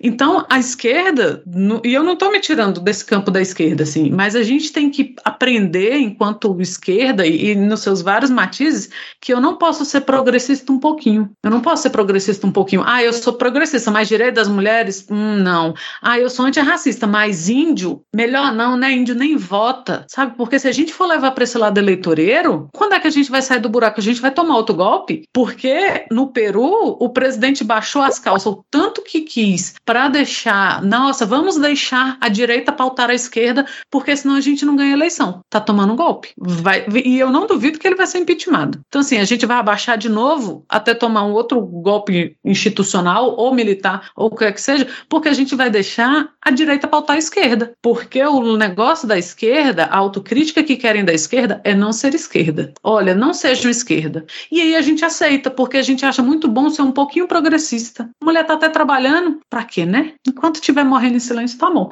Então, assim, é um assunto muito sério. O Lula, Lula não está errado de falar isso. Talvez tenha errado o timing, não sei. Mas é um assunto que tem que ser pautado. E a gente tem que parar de ser, enquanto esquerda, covarde. Porque toda vez que fala que é para defender mulher, a esquerda dá um passinho para trás. E aí quem literalmente se lasca somos nós. Concordando com diversos pontos que a Ana falou aqui, a saúde da mulher foi uma pauta do Boric no Chile e ele se elegeu. Tá, a gente não é o Chile, mas a gente tem um sinal ali. E aí vou puxar aqui referências muito, muito fortes que são analistas do Twitter. Analistas do Twitter, eles concordam com Ana Raíssa ainda mais, eles dão um passo à frente, eles dizem, ó, talvez quem mais tenha reagido dessa maneira negativa à fala do Lula sejam militantes de esquerda, mas talvez não se verifique isso na população. Talvez não tenha essa perda eleitoral, mas a, a, a militância de esquerda há tanto tempo ela é tão assustada com isso em período de campanha que a primeiro momento que apareceu, ao invés de ver o cenário e ver como que isso resultou, já toma, já pressupõe que isso vai ser negativo. Mas talvez não seja tão negativo assim. É claro que quem se incomoda com essa pauta não vai votar no Lula por conta disso. Mas o número disso é significativo? Até onde vai? A gente precisa de dados para poder afirmar isso. Não dá para a gente ainda se pautar por resultados de discussões de 10 anos atrás, que é muitas vezes o que a gente tem para pressupor que essa é uma pauta encarada de modo negativo pela população. Muita coisa mudou de 2002 para cá. Vamos com calma. Aí outro ponto é, você tem lá o, o paradoxo do navio de Teseu. Ah, o navio de Teseu saiu pro mar e foi trocando todas as peças. Se depois de um tempo ele trocou todas as peças, ele ainda é o navio de Teseu? Esse é um paradoxo. Agora, se você simplesmente começa a abandonar todas as peças, não tem, não só não tem navio de Teseu, como não vai ter nada para você julgar depois, você simplesmente afunda. Não dá pra você sair abandonando todas as pautas que nos fazem de esquerda. Se a gente abandonar essas pautas, e inclusive a gente nem abraça a pauta de direita, a gente só abandona as pautas de esquerda. O que, que sobra da candidatura de esquerda? Nada. Eu vou lembrar que por conta desse tipo de pressão de não poder falar sobre algum assunto, um dia a pauta da reforma agrária foi abandonada pelo, pelo Lula. Ele parou de falar de reforma agrária. Aí ele foi, ele se elegeu. Você vai colocar na conta de, bom, ele se elegeu porque ele abandonou a reforma agrária e aí nunca mais tocou nisso. Se você deixar abandonar uma pauta de esquerda agora, depois da eleição, e você acreditar que se elegeu porque abandonou aquela pauta, ela não volta mais pro programa de governo, não volta. Assim como a reforma agrária nunca mais voltou. Então é, é um momento de você, de você aproveitar a oportunidade. Se o eleitorado do Lula, que tá ali para defender a fala e fazer a campanha, marcar o pé e falar: não, a gente não abandona a pauta de esquerda. Somos uma candidatura de, de esquerda porque a direita faz isso que vocês estão observando agora. Então, se vocês querem pauta de direita, vocês vão continuar passando fome. Se vocês querem pauta de direita, programa de direita, vocês vão continuar morrendo na rua, continuem em segurança, na saúde, segurança alimentar e segurança educacional. Agora, se vocês querem pauta de esquerda, isso aí pode mudar. É uma questão de comparativo. A gente está num momento muito propício para isso. Que a gente está passando por aquele que talvez seja o pior governo de direita da história desse país. A gente tem um comparativo aqui diante de nós. O que que você quer, população? Você quer pautas de direita e é marcar. Isso aí é a direita. A direita é isso, é o que destrói o país. A direita é o que quer que a população se torne ainda mais faminta. A direita é o que quer que na escola não ensinem os seus filhos a se proteger. A direita quer que seus filhos se tornem robôs na escola. A direita quer que você continue em subemprego, que você não mude de vida, que você não entre para a universidade. A direita quer destruir a sua família e o futuro da sua família. E está fazendo isso. Isso é direita. O que é a esquerda? O contrário disso. E quais são as nossas pautas? São essas. Ah, você se incomoda com isso? Melhor você repensar. Porque esse é o diálogo que a gente precisa ter com a população. Não é mentir para a população e dizer, não, peraí, a gente não está propondo nada disso. A gente está aqui, somos, uma, somos oposição, a gente está querendo ganhar uma eleição, mas nós não temos pautas progressistas. Não dá para fazer isso. Então, sim, eu, a gente sabe que pode impactar. Qualquer fala de um presidenciável à esquerda no Brasil sempre impactou. Mas antes da gente sair fazendo afirmações, a gente precisa de dados. E eu não sei se hoje esse tipo de discussão ela é uma discussão que ela tiraria um candidato da eleição. Honestamente, eu não sei. Honestamente, eu não sei. Tanto pela reação da militância, como pela reação da grande mídia, que foi o que a gente teve de imediato, é os dados que a gente tem. Dá para observar a reação da grande mídia. E se vocês compararem as manchetes em cima dessa fala do Lula agora com manchetes de 10, 15 anos atrás, toda vez que se tocava nesse tema, vocês vão perceber que a grande imprensa ela nem consegue ser mais tão ríspida, tão intensa na crítica, tão unânime em falar, nossa, isso é um absurdo. Só quem foi unânime, ele foi na hora falar que isso é absurdo, foi a base bolsonarista e o Ciro Gomes. E aí você se compara, peraí, colega, quem que você tá levando a sério? Quem que você vai colocar ali como, como contraponto para essa discussão? Nesse momento não tem contraponto para essa discussão. É a melhor hora para puxar essa e outras pautas. No Chile isso se entendeu. Se entendeu isso e não parou a discussão. Não parou a discussão. É, a gente, se a gente tiver que levar isso pra rua, a gente leva pra rua, mas você não para a discussão. Tem outras pautas que elas são muito mais delicadas no momento. Muito mais delicadas. E elas não vão ser tratadas. Não acho que foi um tiro no pé. Acho, inclusive, que na hora que o Lula fala que pessoalmente ele é contra o aborto, mas que aquilo é uma questão de saúde pública, essa é uma fala estratégica que ela pode ser aproveitada para campanha. Muito bem aproveitada. Mesmo que a gente possa criticar essa fala na esquerda e esse suposto voltar atrás, mas você consegue aproveitar isso na campanha muito bem. Olha a coerência desse candidato. Porque o Lula tem uma identificação personal. E muita gente que vai votar no Lula, se não for votar no Lula, votaria no Bolsonaro, porque tem esse voto personalista. Então ele não perde a sua identificação com o Lula quando ele fala: ah, eu sou contra o aborto, mas eu vou fazer política e eu vou prezar pela saúde pública. A gente poderia estar no win-win com isso, mas a gente perdeu a oportunidade. De novo aí, eu acho que esquerda dando um tirinho no pé. E eu vou jogar aqui, não sei se o Diego tem mais algum ponto que ele queira comentar sobre isso, porque de nós três ele foi o único que ele falou: opa, esquerda deu um tiro no pé, e ele é militante de esquerda. Se quiser aí o seu tempo de resposta, também pode ter o seu tempo de resposta, mas você já emenda no que, que você acha com relação ao anúncio aí da candidatura do Alckmin agora como oficial e futuro padrinho do casamento de Lula. Não, eu fiquei ouvindo vocês e pensando o tempo inteiro que eu não gosto desse papel de host porque você é obrigado a fazer de propósito esse papel de besta para levantar a bola. Mas enfim, é... mas realmente muita gente da esquerda pensou isso e, e a gente, isso é um assunto recorrente, eu acho até pra gente aqui, né? Mas eu obviamente concordo com a, a, as falas de vocês. Mas cara, assim, o- foda-se o Alckmin oficializado como vice do, do Lula, todo mundo já sabia que ia ser isso. O Alckmin vai ser padrinho de casamento do Lula, cara. Até onde vai, né, a palhaçada? Pra Cara, quê, que assim, bicho? trazer pra dentro da campanha é uma coisa, né? O Lula sempre fez e tal, mas trazer pra dentro de casa. Casa? Nossa, sem motivo. Eu achei. Fiquei Lula, você tem levemente criança em envergonhada. casa, sabe que ele vai roubar a merenda dos seus netos. Se tiver professor, vai apanhar também. Imagina, uma festa de casamento do Lula não pode convidar um professor, porque o Alckmin vai estar lá. Os bem casados, ó, tudo O Haddad é professor. já era. Hum? É, é por isso que o Haddad anda sumido desses eventos É. aí com. Haddad Alckmin foi esse uma- que tá usando esse cabelinho de Mao Tse Tung, né? Porque ele quer conquistar a galera que ainda tá, tá meio assim com ele. A Haddad que podia aproveitar a dança das cadeiras e ir pro partido que cabia a ele desde sempre, que é o PSDB, e ser o candidato do consenso aí da, da União Brasil. Olha aí. Imagina. Era, era, Rapaz, rapaz, rapaz. Bicho, ia ser divertido. Mas assim, cara, Alckmin não. Camarada É Alckmin. o companheiro, companheiro. Companheiro. Camarada agora. Camarada é o cabelinho dele, meu amigo. Camarada. É. Camarada, companheiro. Trocaram posts em redes É, eu, vou, sociais. eu vou até pegar uma água ali enquanto você.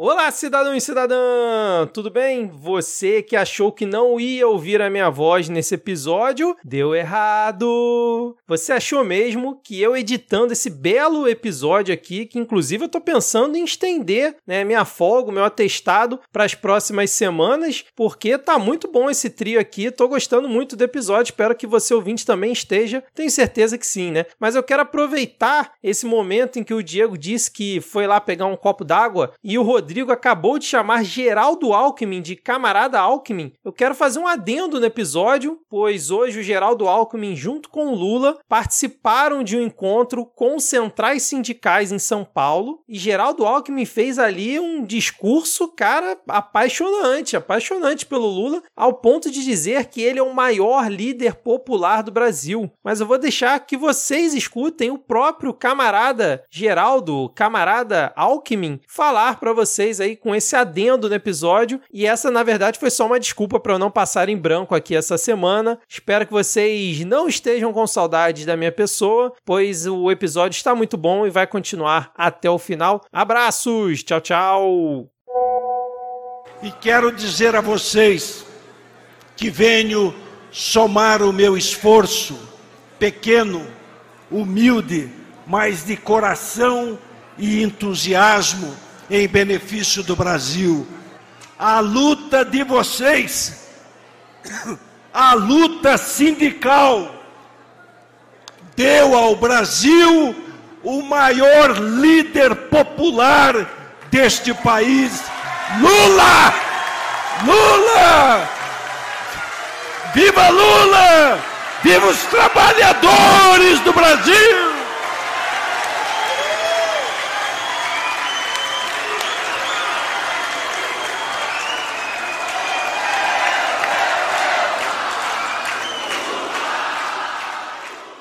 Não, Alckmin postando foto com o fotógrafo oficial do Lula, com crédito pro fotógrafo oficial do Lula. Eu, eu esperei pra ver esse momento. Cara, eu já tô, eu já tô aqui, ó. Nunca critiquei, vamos lá, esquece crítica agora. Já tô fazendo campanha, entendeu? Vou, vou, vou serigrafar a camisa com o rostinho do Alckmin do Lula, um do lado do outro ali. E é isso. Grande camarada guerrilheiro, Geraldo Alckmin. Mas é você pensar que, ó, a gente acha, né, que o, que o Alckmin tá aí de graça, mas imagina o orgulho que esse homem não tá de saber que ele só seria eleito na eleição para o governo federal no Brasil como vice do Lula. É muito orgulho para engolir. Ainda sai do ladinho de foto, ainda aceita ser padrinho. É uma humildade. Eu, eu, eu fico realmente pensando assim, algumas coisas que a gente se desacostumou. Porque a gente vive um cenário de antipolítica tão grande nesses últimos anos que a gente às vezes se esquece de como que eram as articulações políticas mais básicas. Bom, o Alckmin é um político tradicional, e como político tradicional, não há pecado nenhum, não há problema nenhum em você abandonar um partido que está em ruínas, que está tentando se reconstruir, que é o PSDB, e falar, cara, eu vou, nesse momento, aceitar me aliar com aquele que foi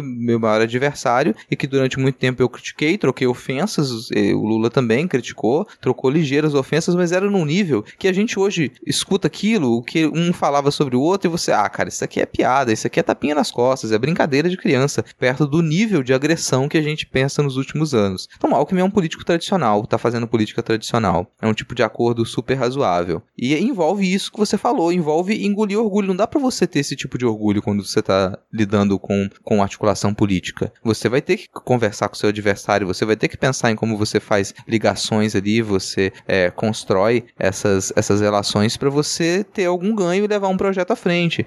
Junto com o Alckmin, vem os interesses em torno do Alckmin. E é isso que é significativo para a campanha. Além dele ganhar a parte do eleitorado, o Alckmin traz a confiança para muito apoio de empresários. Então o Alckmin, ele, ele vem com, com gente junto com ele. Ele está representando aquilo, ele tem os seus interesses por trás. Ele não está fazendo isso, claro, só porque, nossa, eu estou pensando aqui no futuro glorioso do Brasil e eu quero vencer o bolsonarismo. Ele representa parte desse empresariado. O Lula já fez essa movimentação antes, a gente conhece. Não é nada novo nisso aqui. Então é o que a gente tem aqui agora é um embate entre o que a gente tem de mais tradicional na política no Brasil, entre centro, direita e esquerda, contra o lixão tóxico que tomou a política nacional nos últimos anos. É esse o embate. Nesse sentido, a chapa ela me parece muito bem construída. Eu brinquei que agora, nossa, já estou fazendo campanha, gente, mas é óbvio que a gente vai continuar criticando. É óbvio que é triste e é vergonhoso a gente ter que defender, fazer uma campanha com o Alckmin como vice. A gente nunca vai se esquecer do que, que ele fez e do que, que ele ainda poderia fazer como candidato. A gente nunca esquece do histórico dele.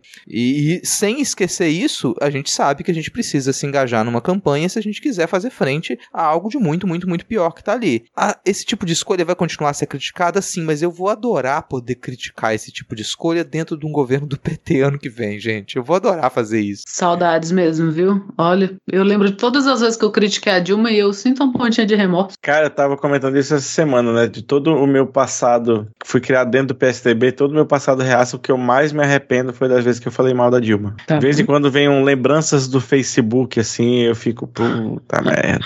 Nossa, é, também. E olha que eu nunca fui do PSDB, porque lá em casa não se cria. Passando umas notícias rapidinho aqui, que a gente não vai fazer comentários extensos, pra gente ir por um ponto da pauta mais importante e, e ser o último ponto do, do episódio, assim. A gente, é claro, já falou do Ciro Gomes gravando o Waze, não vou voltar a isso, mas vão lá assistir o, o vídeo da gravação, meio que off da gravação, se vocês quiserem rir um pouco. A gente teve também nessa semana ali uma discussão em torno da, da, da mudança de endereço do Marreco, porque agora ele tem ali o seu hub em São Paulo, né? Só que ele precisa comprovar residência em São Paulo durante os últimos dois, três meses, se não me engano, pra ele poder ser candidato. Então talvez ele tá dando outra escapada ali. Peraí, quando foi que você mudou pra São Paulo pra você ser candidato em São Paulo? É algo a se questionar. E a vergonha que ele passou também, né? No Brasil Conference. Não sei se vocês assistiram esse vídeo. Se vocês não assistiram, cliquem aí agora, assistam e reações. Vamos lá, ao vivo. Agora, questionar a integridade dos procuradores e a minha integridade na Operação Lava Jato, com todo respeito, eu não concordo. E você está errado em colocar esse assunto. Errado em colocar o assunto porque, ministro, tem uma conversa específica que o senhor já comentou e o senhor chamou de descuido numa entrevista para a Veja. É, aqui não é uma conversa, com todo respeito, cotidiana entre advogados, juízes e partes. No momento que o senhor indica uma testemunha para o Deltan, o senhor chamou isso de descuido. Eu queria tratar especificamente de um ponto dessa conversa. Quando o Deltan, diante da recusa dessa testemunha que o senhor teria indicado para o Deltan, teria se recusado a prestar um depoimento.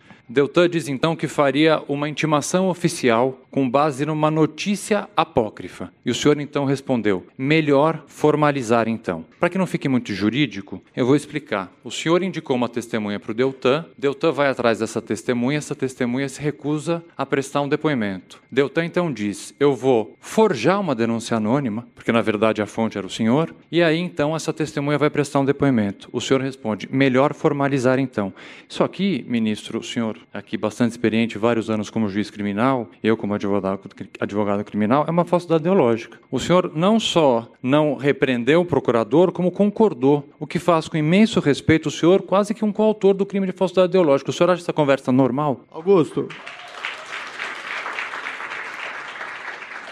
Augusto, o senhor já comentou essa conversa, Não, para começo de conversa, essa, essa essa troca de mensagens, nem sei se aconteceu. Não, o mas senhor já disse há que aconteceu. essa formalização? O senhor disse que aconteceu. Há essa O formalização? senhor respondeu numa entrevista para a. Veja que foi um descuido do senhor essa, essa, essa conversa. O senhor já respondeu. Estou só usando há- palavras do senhor. Não, não foi exatamente nesses termos, não. Me desculpe. Ai, só lembro da Vera Magalhães, que ele bota paletó preta, camisa preta, gravata preta, pré... é um enxadrista. Ou enxadrista. É, é xadrez tipo eu no competição no, no ensino médio, que faltava dois minutos pra acabar o tempo da minha adversária, ela não tinha chegado ainda e ela me deu um cheque em, sei lá, um minuto.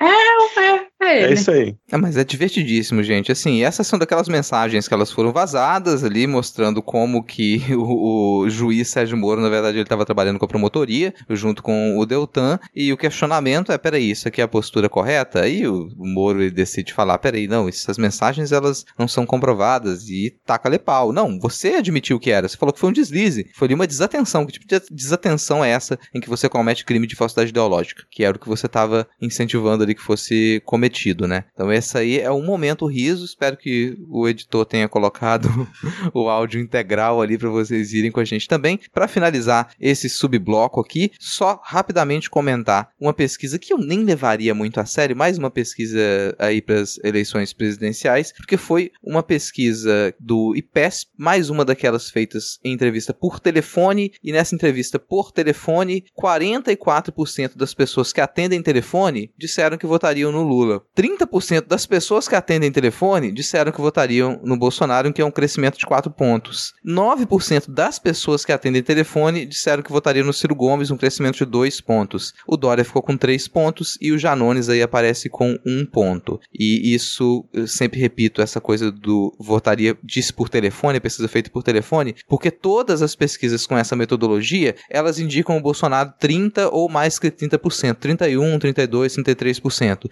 E as pesquisas feitas presencial, o Bolsonaro fica entre 26 e 29%. Ele não chega a 30% dos votos e a votação do Lula também está estabilizada ali com um pouco mais quando está no presencial. Então, essa diferença entre as metodologias, ela fica cada vez mais nítida a cada pesquisa que ela é mostrada. Teve uma pesquisa também muito esquisita ali para o Rio de Janeiro, para o governo do Rio de Janeiro, que É a semente da revolução, Rodrigo. é, você Tá se nascendo. confia, mas vamos lá, ó. Datafolha lançou agora no começo do mês, né? De 5 a 7 de, de abril, fez essa pesquisa, e o Freixo aparece com 22% das intenções de voto. Logo atrás vem o Castro com 18% das intenções de voto. O resto não chega a 10%. Então a gente teria aí um segundo turno entre o Freixo e o Castro para governo do Rio de Janeiro, mas a gente sabe que essa- esse cenário ele pode mudar e no segundo turno continuar a ser muito difícil que o Freixo ele ganhasse a eleição para governador. Não, e tem. Achei importante também que eu anularia o voto 33%. É curioso, né? É, assim, o. Porque não é nem o, o- a abstenção que tem sido grande. Aí, se você pegar que isso é dos votos válidos, aí já dá pra entender melhor esses resultados, né? Considerando. Porque aparece coisas que foram curiosas de ver, tipo, um candidato do PCB e um do PSTU, um com 5, outro com 4%. Essa galera não costuma passar de um quando aparece, na- quando é citado, né? Então, eu já tentei hoje agora para essa questão de 33% anularia o voto e 7% não sabe. Então, aqui dentro do universo desses é, percentuais dos candidatos, você tem 60% só dos entrevistados, e aí passa a fazer um pouco mais sentido esse número. E claro, tem uma, uma anedota aqui, né? Um, uma anedota, um caos. Porque tô eu lá comprando as minhas alfaces da feira num certo sábado e eu descubro que o feirante da barraca onde eu compro as minhas alfaces, ele é bolsonarista. Eu descobri isso ouvindo uma discussão em altos brados, porque afinal é uma feira, né? Em que o feirante ele tava reclamando que o feirante da barraca do lado tava enchendo o saco dele porque ele votou no Bolsonaro. Ele tava irritado, porque, pô, peraí, eu sou, ah, eu sou Bolsonaro mesmo, e gritava e falava. Só que quando ele foi me atender depois da, da discussão, o comentário dele foi o seguinte: ah, o voto é secreto, o voto é individual, eu voto em quem quiser. Na hora que eu votar, quem vai saber se na urna lá se eu votei no Bolsonaro ou se eu votei no Lula? Pois é, colega, essa é uma informação importantíssima para você, eleitor, para você, eleitora, para você, eleitore. Na hora que você estiver diante da urna eletrônica, só você saberá em quem você votou. Então, se você tá sofrendo aquela pressão na igreja, se você tá sofrendo pressão no grupo do Zap, se todos os seus familiares são bolsonaristas, mas você sabe que essa é uma escolha errada, você sabe que o seu dedo vai ficar manchado de sangue e merda, merda, na hora que você for na frente da urna eletrônica, você pode clicar 13 e confirma e contar para todos os seus familiares em todas as pesquisas que fizerem que você votou no seu mito. Vai ficar tudo bem. Mas fechando esse ponto agora, eleições, chega de eleições. Vamos falar de eleição mais não. Vamos falar de uma coisa mais divertida. Vamos falar de corrupção. Nada de eleição. Eleição passou, já discutiu muito, mas corrupção. Tem corrupção nesse governo? Aparentemente não tinha. A gente foi surpreendido nessas últimas semanas com um grande escândalo de recebimento de propinas em ouro, recebimento de propinas parceladas, recebimento de propinas em Bíblia, recebimento de propinas talvez em queijo. Não, queijo não, não teve. Mas assim, o escândalo de propinas, que a gente apelidou de Bolsolão do MEC, é um esquema de corrupção que envolve ali, a articulação de alguns pastores com uma circulação muito livre dentro do MEC, mas que não trabalham oficialmente para o MEC, estariam encarregados de liberar verba para alguns municípios. Essa liberação de verba dependeria de alguns acordos. É o recebimento da propina.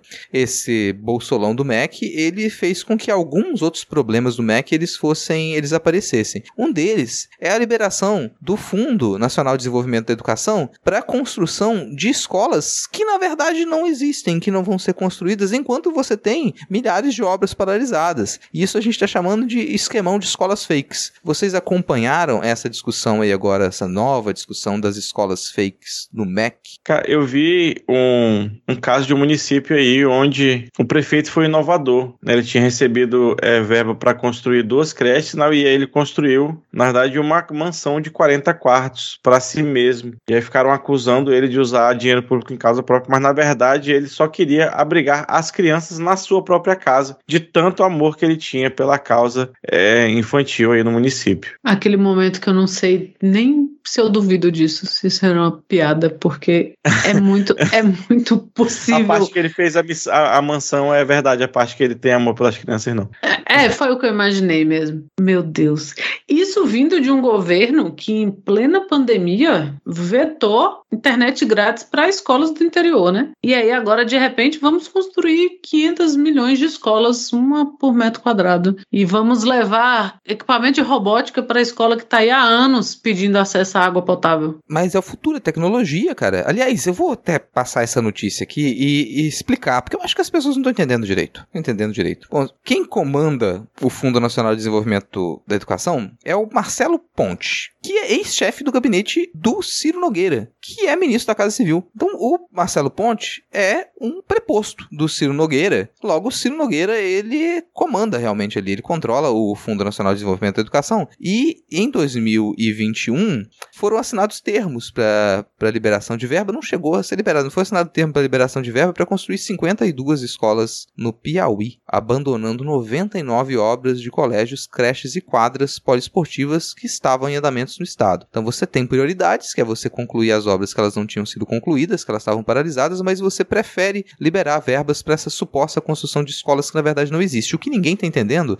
e isso se liga com o que você falou sobre a robótica, é um investimento em tecnologia. Qual é a tecnologia do momento? O que, que o jovem fala nesse momento? O que, que você precisa trabalhar na educação? NFT. Essas são escolas em NFT e ninguém entendeu isso. A gente precisa. NFT é caro, gente. NFT se comercializa em criptomoeda. Você já viu quanto é que está valendo o Bitcoin? Então você precisava empenhar, empenhar alguns milhões do Fundo Nacional de Desenvolvimento da Educação para desenvolver a nossa política rumo ao NFT na educação. Como que você nunca imaginou antes que uma escola pode ser um NFT? O Brasil está muito no futuro. Meu Deus.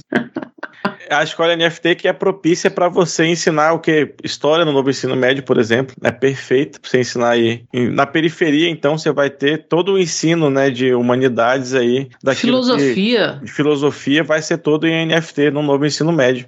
Por isso que o Rodrigo é um gênio da educação aqui nesse podcast, porque ele, ele vê tudo além do, do, alcance, ele vê até o que nem existe. É, até para me corrigir aqui, porque, bom, né, tem que me corrigir, bom, um professor se corrige. Eu falei em milhões, eu errei, gente não são milhões. São bilhões. Bi. Tá bilhões. Eu vou, vou dar em números aqui, Diego. Vou dar em números, porque são duas mil novas escolas que seriam em NFT que seriam construídas, driblando aí uma obrigação legal que seria de priorizar a conclusão das mais de 3.600 obras paradas pelo país e o fundo, se for o FNDE, é o Fundo Nacional de Desenvolvimento da Educação, celebrou 2 mil termos de compromisso em 2021 com valores globais de 6 bilhões e 200 milhões, mas aí só empenhou 235 milhões, 3,8% no total. Mas aí o que, que acontece? Você libera, você diz que liberou essa verba, você assina esse termo de compromisso, qual a consequência disso? A partir do momento em que você assinou esses termos de compromisso, diversos candidatos e candidatas pelo país podem começar a utilizar isso como campanha. Aí vem deputado, como o deputado é, Zé Mário, deputado federal, que ele vai fazer campanha dizendo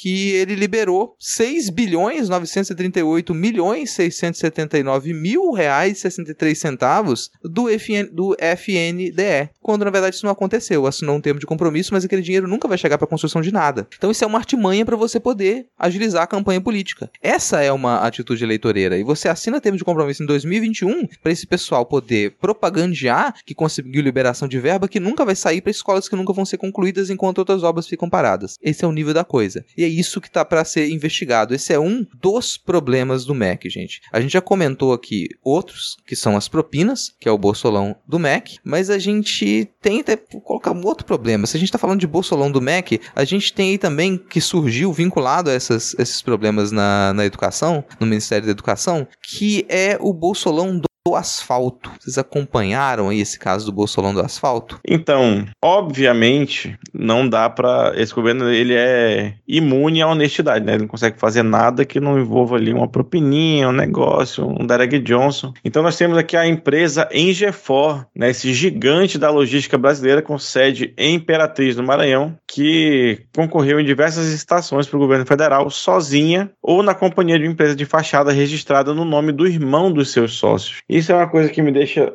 acho que um pouco mais indignado, porque quando a gente era é, aqui, pelo menos no Amazonas, eu estou acostumado a ser roubado por gente competentíssima. São esquemas de corrupção assim que o, o amazoniano está vivo, está tá, tá solto até hoje, nunca teve um processo, uma conta dele negada. Então eu estou acostumado com um desvio de dinheiro público mais sofisticado, entendeu? Um negócio mais PSDB, mais DEM, assim, mas esse pessoal não, o cara coloca a empresa no nome do irmão para concorrer na licitação e até agora o governo reservou cerca de 600 220 milhões do orçamento para pagamentos a essa empresa, né? já que já, já empenhou aí, já que já pagou 84 milhões. Ela pelo menos faz a, o, o, o, asfalto?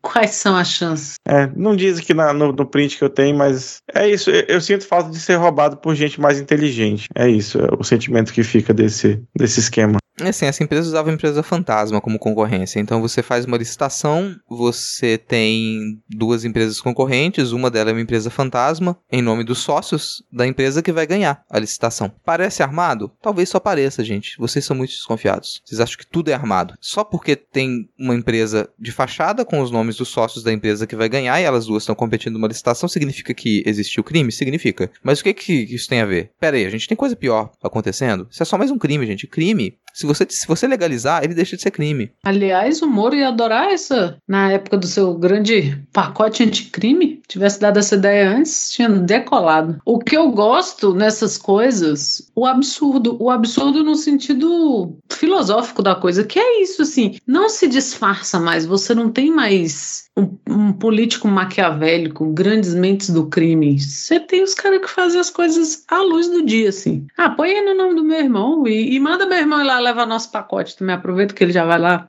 leva os dois, as duas propostas.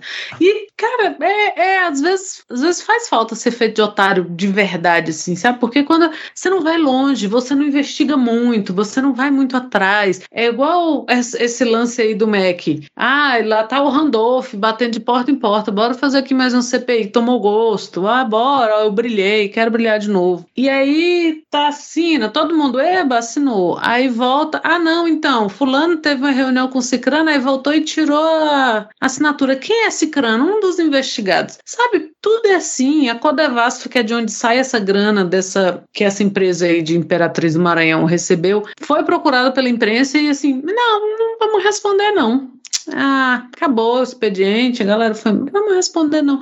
E tudo fica por isso mesmo. Não tem um grande disfarce, um, sabe, um house of cards. Não, é só a bola de meia sendo jogada no campão mesmo. Já que a Ana puxou as- esse assunto, é o assunto com o qual eu quero que a gente encerre esse episódio, encerre a nossa pauta, que é a possível CPI do MEC. É a CPI de Schrödinger. É, a CPI pode acontecer, pode não acontecer. Eu vou fazer aqui uma rápida cronologia dessa CPI. Quarta-feira, última quarta-feira, o senador Randolfo Rodrigues, ele tuitou. Precisamos só de mais duas assinaturas de senadores para iniciar a CPI do MEC. Converse com o seu senador ou com a sua senadora do seu estado. Peça a participação deles. Vamos passar a limpo os escândalos de corrupção do Bolsolão do MEC. E todo mundo ficou, uou, vai rolar. Vai rolar CPI, só precisa de mais duas assinaturas. Quinta-feira, Randolfo Rodrigues atualiza. Atenção exclamação. Alcançamos a 26 assinatura.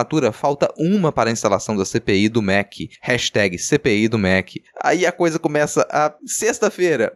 Acabamos de assinar o requerimento para a instalação da hashtag CPI do MEC. Com a assinatura do senador veneziano, foi alcançado o número regimental para a instalação. E aí o senador veneziano diz: Sempre fui defensor de investigações em casos como esse, para que se obtenha a verdade dos fatos. Não poderia ser diferente agora. Isso em um retweet em que o senador Randolfo Rodrigues diz que acabou de receber a comunicação do seu querido e combativo senador veneziano Vital de que assinará a CPI da hashtag Bolsolão do MEC. Com isso, temos um número constitucional para pedir a instalação. Só que aí veio sábado. E a gente sabe, né? Sextou aqui, sábado ali. Na sexta, você vai lá e assina o requerimento para uma CPI do MEC, mas você tinha consumido o quê? Você não se lembra, porque apagou a sua memória daquela noite de sexta-feira. Você não sabe. Você não sabe sob efeito de que droga você estava. E aí você resolve voltar atrás. Com a retirada da assinatura de um dos senadores, voltamos a ter 26 assinaturas para a instalação da CPI do MEC. Seguiremos atrás de mais assinaturas para passar a limpo o Bolsonaro do MEC e investigar os escândalos de corrupção desse governo. Eles não podem sair impu- impunes. Então, nesse momento, a gente não tem a quantidade certa de assinaturas. A gente não sabe quem vai realmente assinar para a gente conseguir abrir essa CPI, se vai ser aberta ou não. O fato é que o governo ele se mobilizou diante da possibilidade de que se abrisse uma CPI, afinal, o ano eleitoral, com a argumentação de que isso seria uma artimanha, que isso seria para poder tornar conturbado ali os cenários de campanha, fez essas articulações para que senadores e senadoras retirassem as suas assinaturas e o número continuou a baixar. Então você tem essa disputa ali no Senado hoje para saber se a gente vai ter o número suficiente ou não. Não é um número muito alto, mas depois que essa que esse número foi alcançado, a gente tem outros problemas também, como por exemplo, o nome de Arthur Lira talvez seja um dos nomes envolvidos nessas investigações. O Arthur Lira ele tá lá, ele tem a seu, o seu dedinho em algumas eh, alguns direcionamentos de verba. Então tem muita gente com medo de que do que uma CPI dessa pode revelar. Ninguém estava esperando uma nova CPI dessa. Tanto senadores quanto deputados podem ficar um pouco mais sujos ali caso você faça essas investigações. Então eu, honestamente, tenho minhas dúvidas de que isso vai para frente, mesmo que depois que você consiga o número certo de assinaturas, talvez ainda precisasse entrar na justiça, como foi com a CPI da pandemia também, para que isso vá adiante. Eu achei curioso o motivo do senador veneziano para retirar. Ele diz que que não queria que fosse transformado em um palanque, um palanque político, a CPI. É um político que não gosta de fazer política. Fica aqui a denúncia. E, e são políticos que estão muito chocados né, com isso. Durante a CPI do, do, da Covid, a gente também teve uns caras meio que, ai, denúncia, essa CPI tem motivos políticos para acontecer. E o brasileiro ele tá sempre meio perdido nas coisas, né? Eu admiro a. Eu brinquei aqui que o Randolfo estava batendo na porta dos outros, mas eu admiro a, né, a vontade dele de fazer isso, porque troço desgastante, infernal é uma CPI. Mas eles viram o interesse, porque a CPI da, da Covid teve um interesse, né? Acho que inédito no, no quesito CPIs aí no Brasil.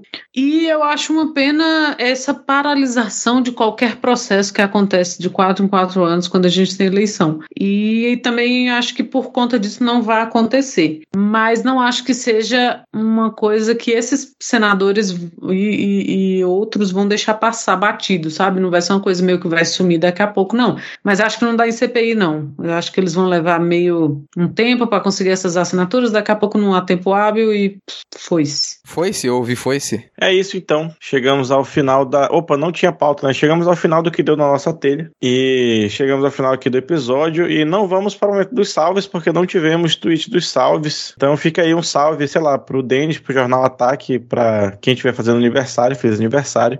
E vamos para dicas culturais agora, então. Cara, minha dica de podcast, bem rapidinho hoje, é aquele que para mim talvez seja o melhor podcast sobre cinema da Podosfera. É um podcast não tão novo que trabalha com, com a carreira de diversos cineastas, diversas cineastas. Então você vai acessar aqui a descrição do episódio, você vai clicar nas dicas culturais e vai escolher qual é a melhor opção para você começar a ouvir Plano Sequência. Plano Sequência já está no seu 52 episódio, que esse último foi sobre Pedro Almodóvar. Para quem não conhece Pedro Almodóvar, você é Homem-Aranha, que não sabia quem era Pedro Almodóvar, tá aí. Vai escutar o plano sequência. Tô brincando não, gente, assim, é, é, o pessoal arrasa muito, me arrisco a dizer, se não é o melhor, é um dos melhores podcasts nacionais sobre cinema. Às vezes tem sobre um diretor uma diretora específico, vai pegar alguns dos principais filmes da carreira daquele diretor, daquela diretora, e o pessoal vai conversar sobre, vai analisar. Às vezes pega um filme, uma, uma questão muito pontual ali, mas o pessoal sempre manda muito bem. E essa é a minha dica dessa semana, plano sequência. Ah, então as outras dicas da pauta são do, do, do Vitor. Rapaz!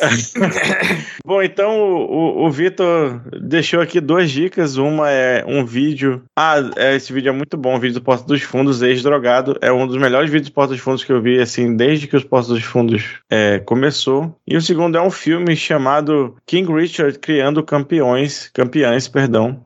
É um filme aí de 2021, dirigido pelo Reinaldo Marcos Green. Para você que sabe quem são diretores de cinema, eu não sei. Que é o filme pelo qual Will Smith ganhou o Oscar. Agora você me disse alguma coisa. Tadá. Muito obrigado. É este filme mesmo. Will Smith que está banido por 10 anos de atender a eventos da Academia de Cinema, mas não está banido de ganhar Oscar, então tá tudo certo. É, pra que que você vai ter... É, é tipo você receber salário sem precisar trabalhar. Oi, Val, do Açaí, um beijo pra você. é, por falar na Sei Val, lá, né? cara, é tipo você se formar sem passar pela humilhação de ir uma festa de formatura. É verdade, é isso. Saiu só, só acertos do Will Smith. Certíssimo. e que acertos. o único, a única coisa que ele errou foi do Chris Rock ter ficado em pé ainda, né? Foi não ter fechado Na a minha mão, né? humilde opinião, podia ter fechado a mão, né? Ia, ia ser melhor. Porque afinal, a única coisa que a gente lembra da todo mundo dessa noite de Oscar foi isso. Porque se aconteceu outra coisa, eu não estava prestando atenção nem antes e nem prestei depois. Ah, eu quero indicar uma série que é de 2019, e, mas ela tá na terceira temporada e ela tá rolando.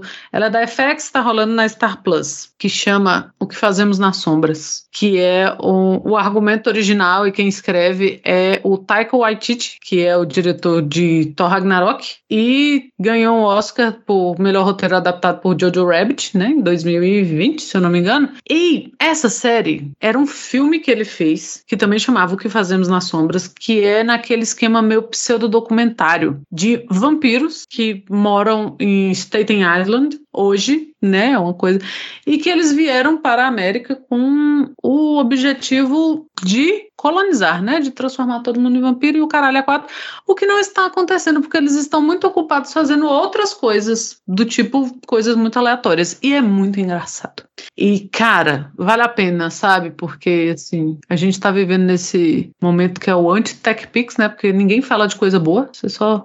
Um minuto com uma pessoa na parada de ônibus, você já tá assim, porra, né? O Bolsonaro. Então, quando você quiser ver alguma coisa assim, ó, que não vai ocupar espaço na sua cabeça, que é um humor bacana, assim, é uma coisa legal. E que tem um, um figurino muito legal, né? Porque são vampiros, então eles se vestem, assim, muito, muito glamurosos. Esse documentário vale muito a pena, é o que fazemos nas sombras. E pra quem gosta desses pseudo-documentário meio The Office, assim, vai curtir. Cara, eu, eu já gostava do filme. Fiquei Antes de começar a assistir a série, eu pensei, gente, não pode, não. A série vai estragar o filme. O filme é tão perfeito. Só que a É. série, honestamente, em alguns pontos, ela consegue ser melhor que o filme. Consegue ser Sim. melhor que o filme. E eu já deixo a pergunta aqui pra quem não assistiu? Quando você assistir, você vai. Você depois me responde. Assistiu? Vai lá no Twitter e responde a gente. Quem é o vampiro de energia mais próximo de você? Quem é o vampiro de energia do seu trabalho, da sua família?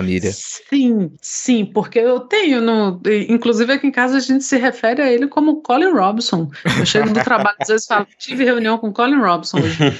Porque é, assistam, caramba, é, é, que bom que você assiste também, que é muito engraçadinho. Você fica lembrando, aquela coisa que você vê e fica uma piadinha pra vida, assim, você fica lembrando um negócio, meu, é, é muito bacana. Muito bom, verei. Eu não trouxe dica nenhuma não, mas eu já dei as do Vitor, então é isso aí. É isto, muito obrigado, Ana, sempre um prazer recebê-la. Obrigado, Rodrigo. Vitor, por favor, mande notícias, melhoras a, a de Ferrer, que sofreu um ataque do seu próprio desequilíbrio.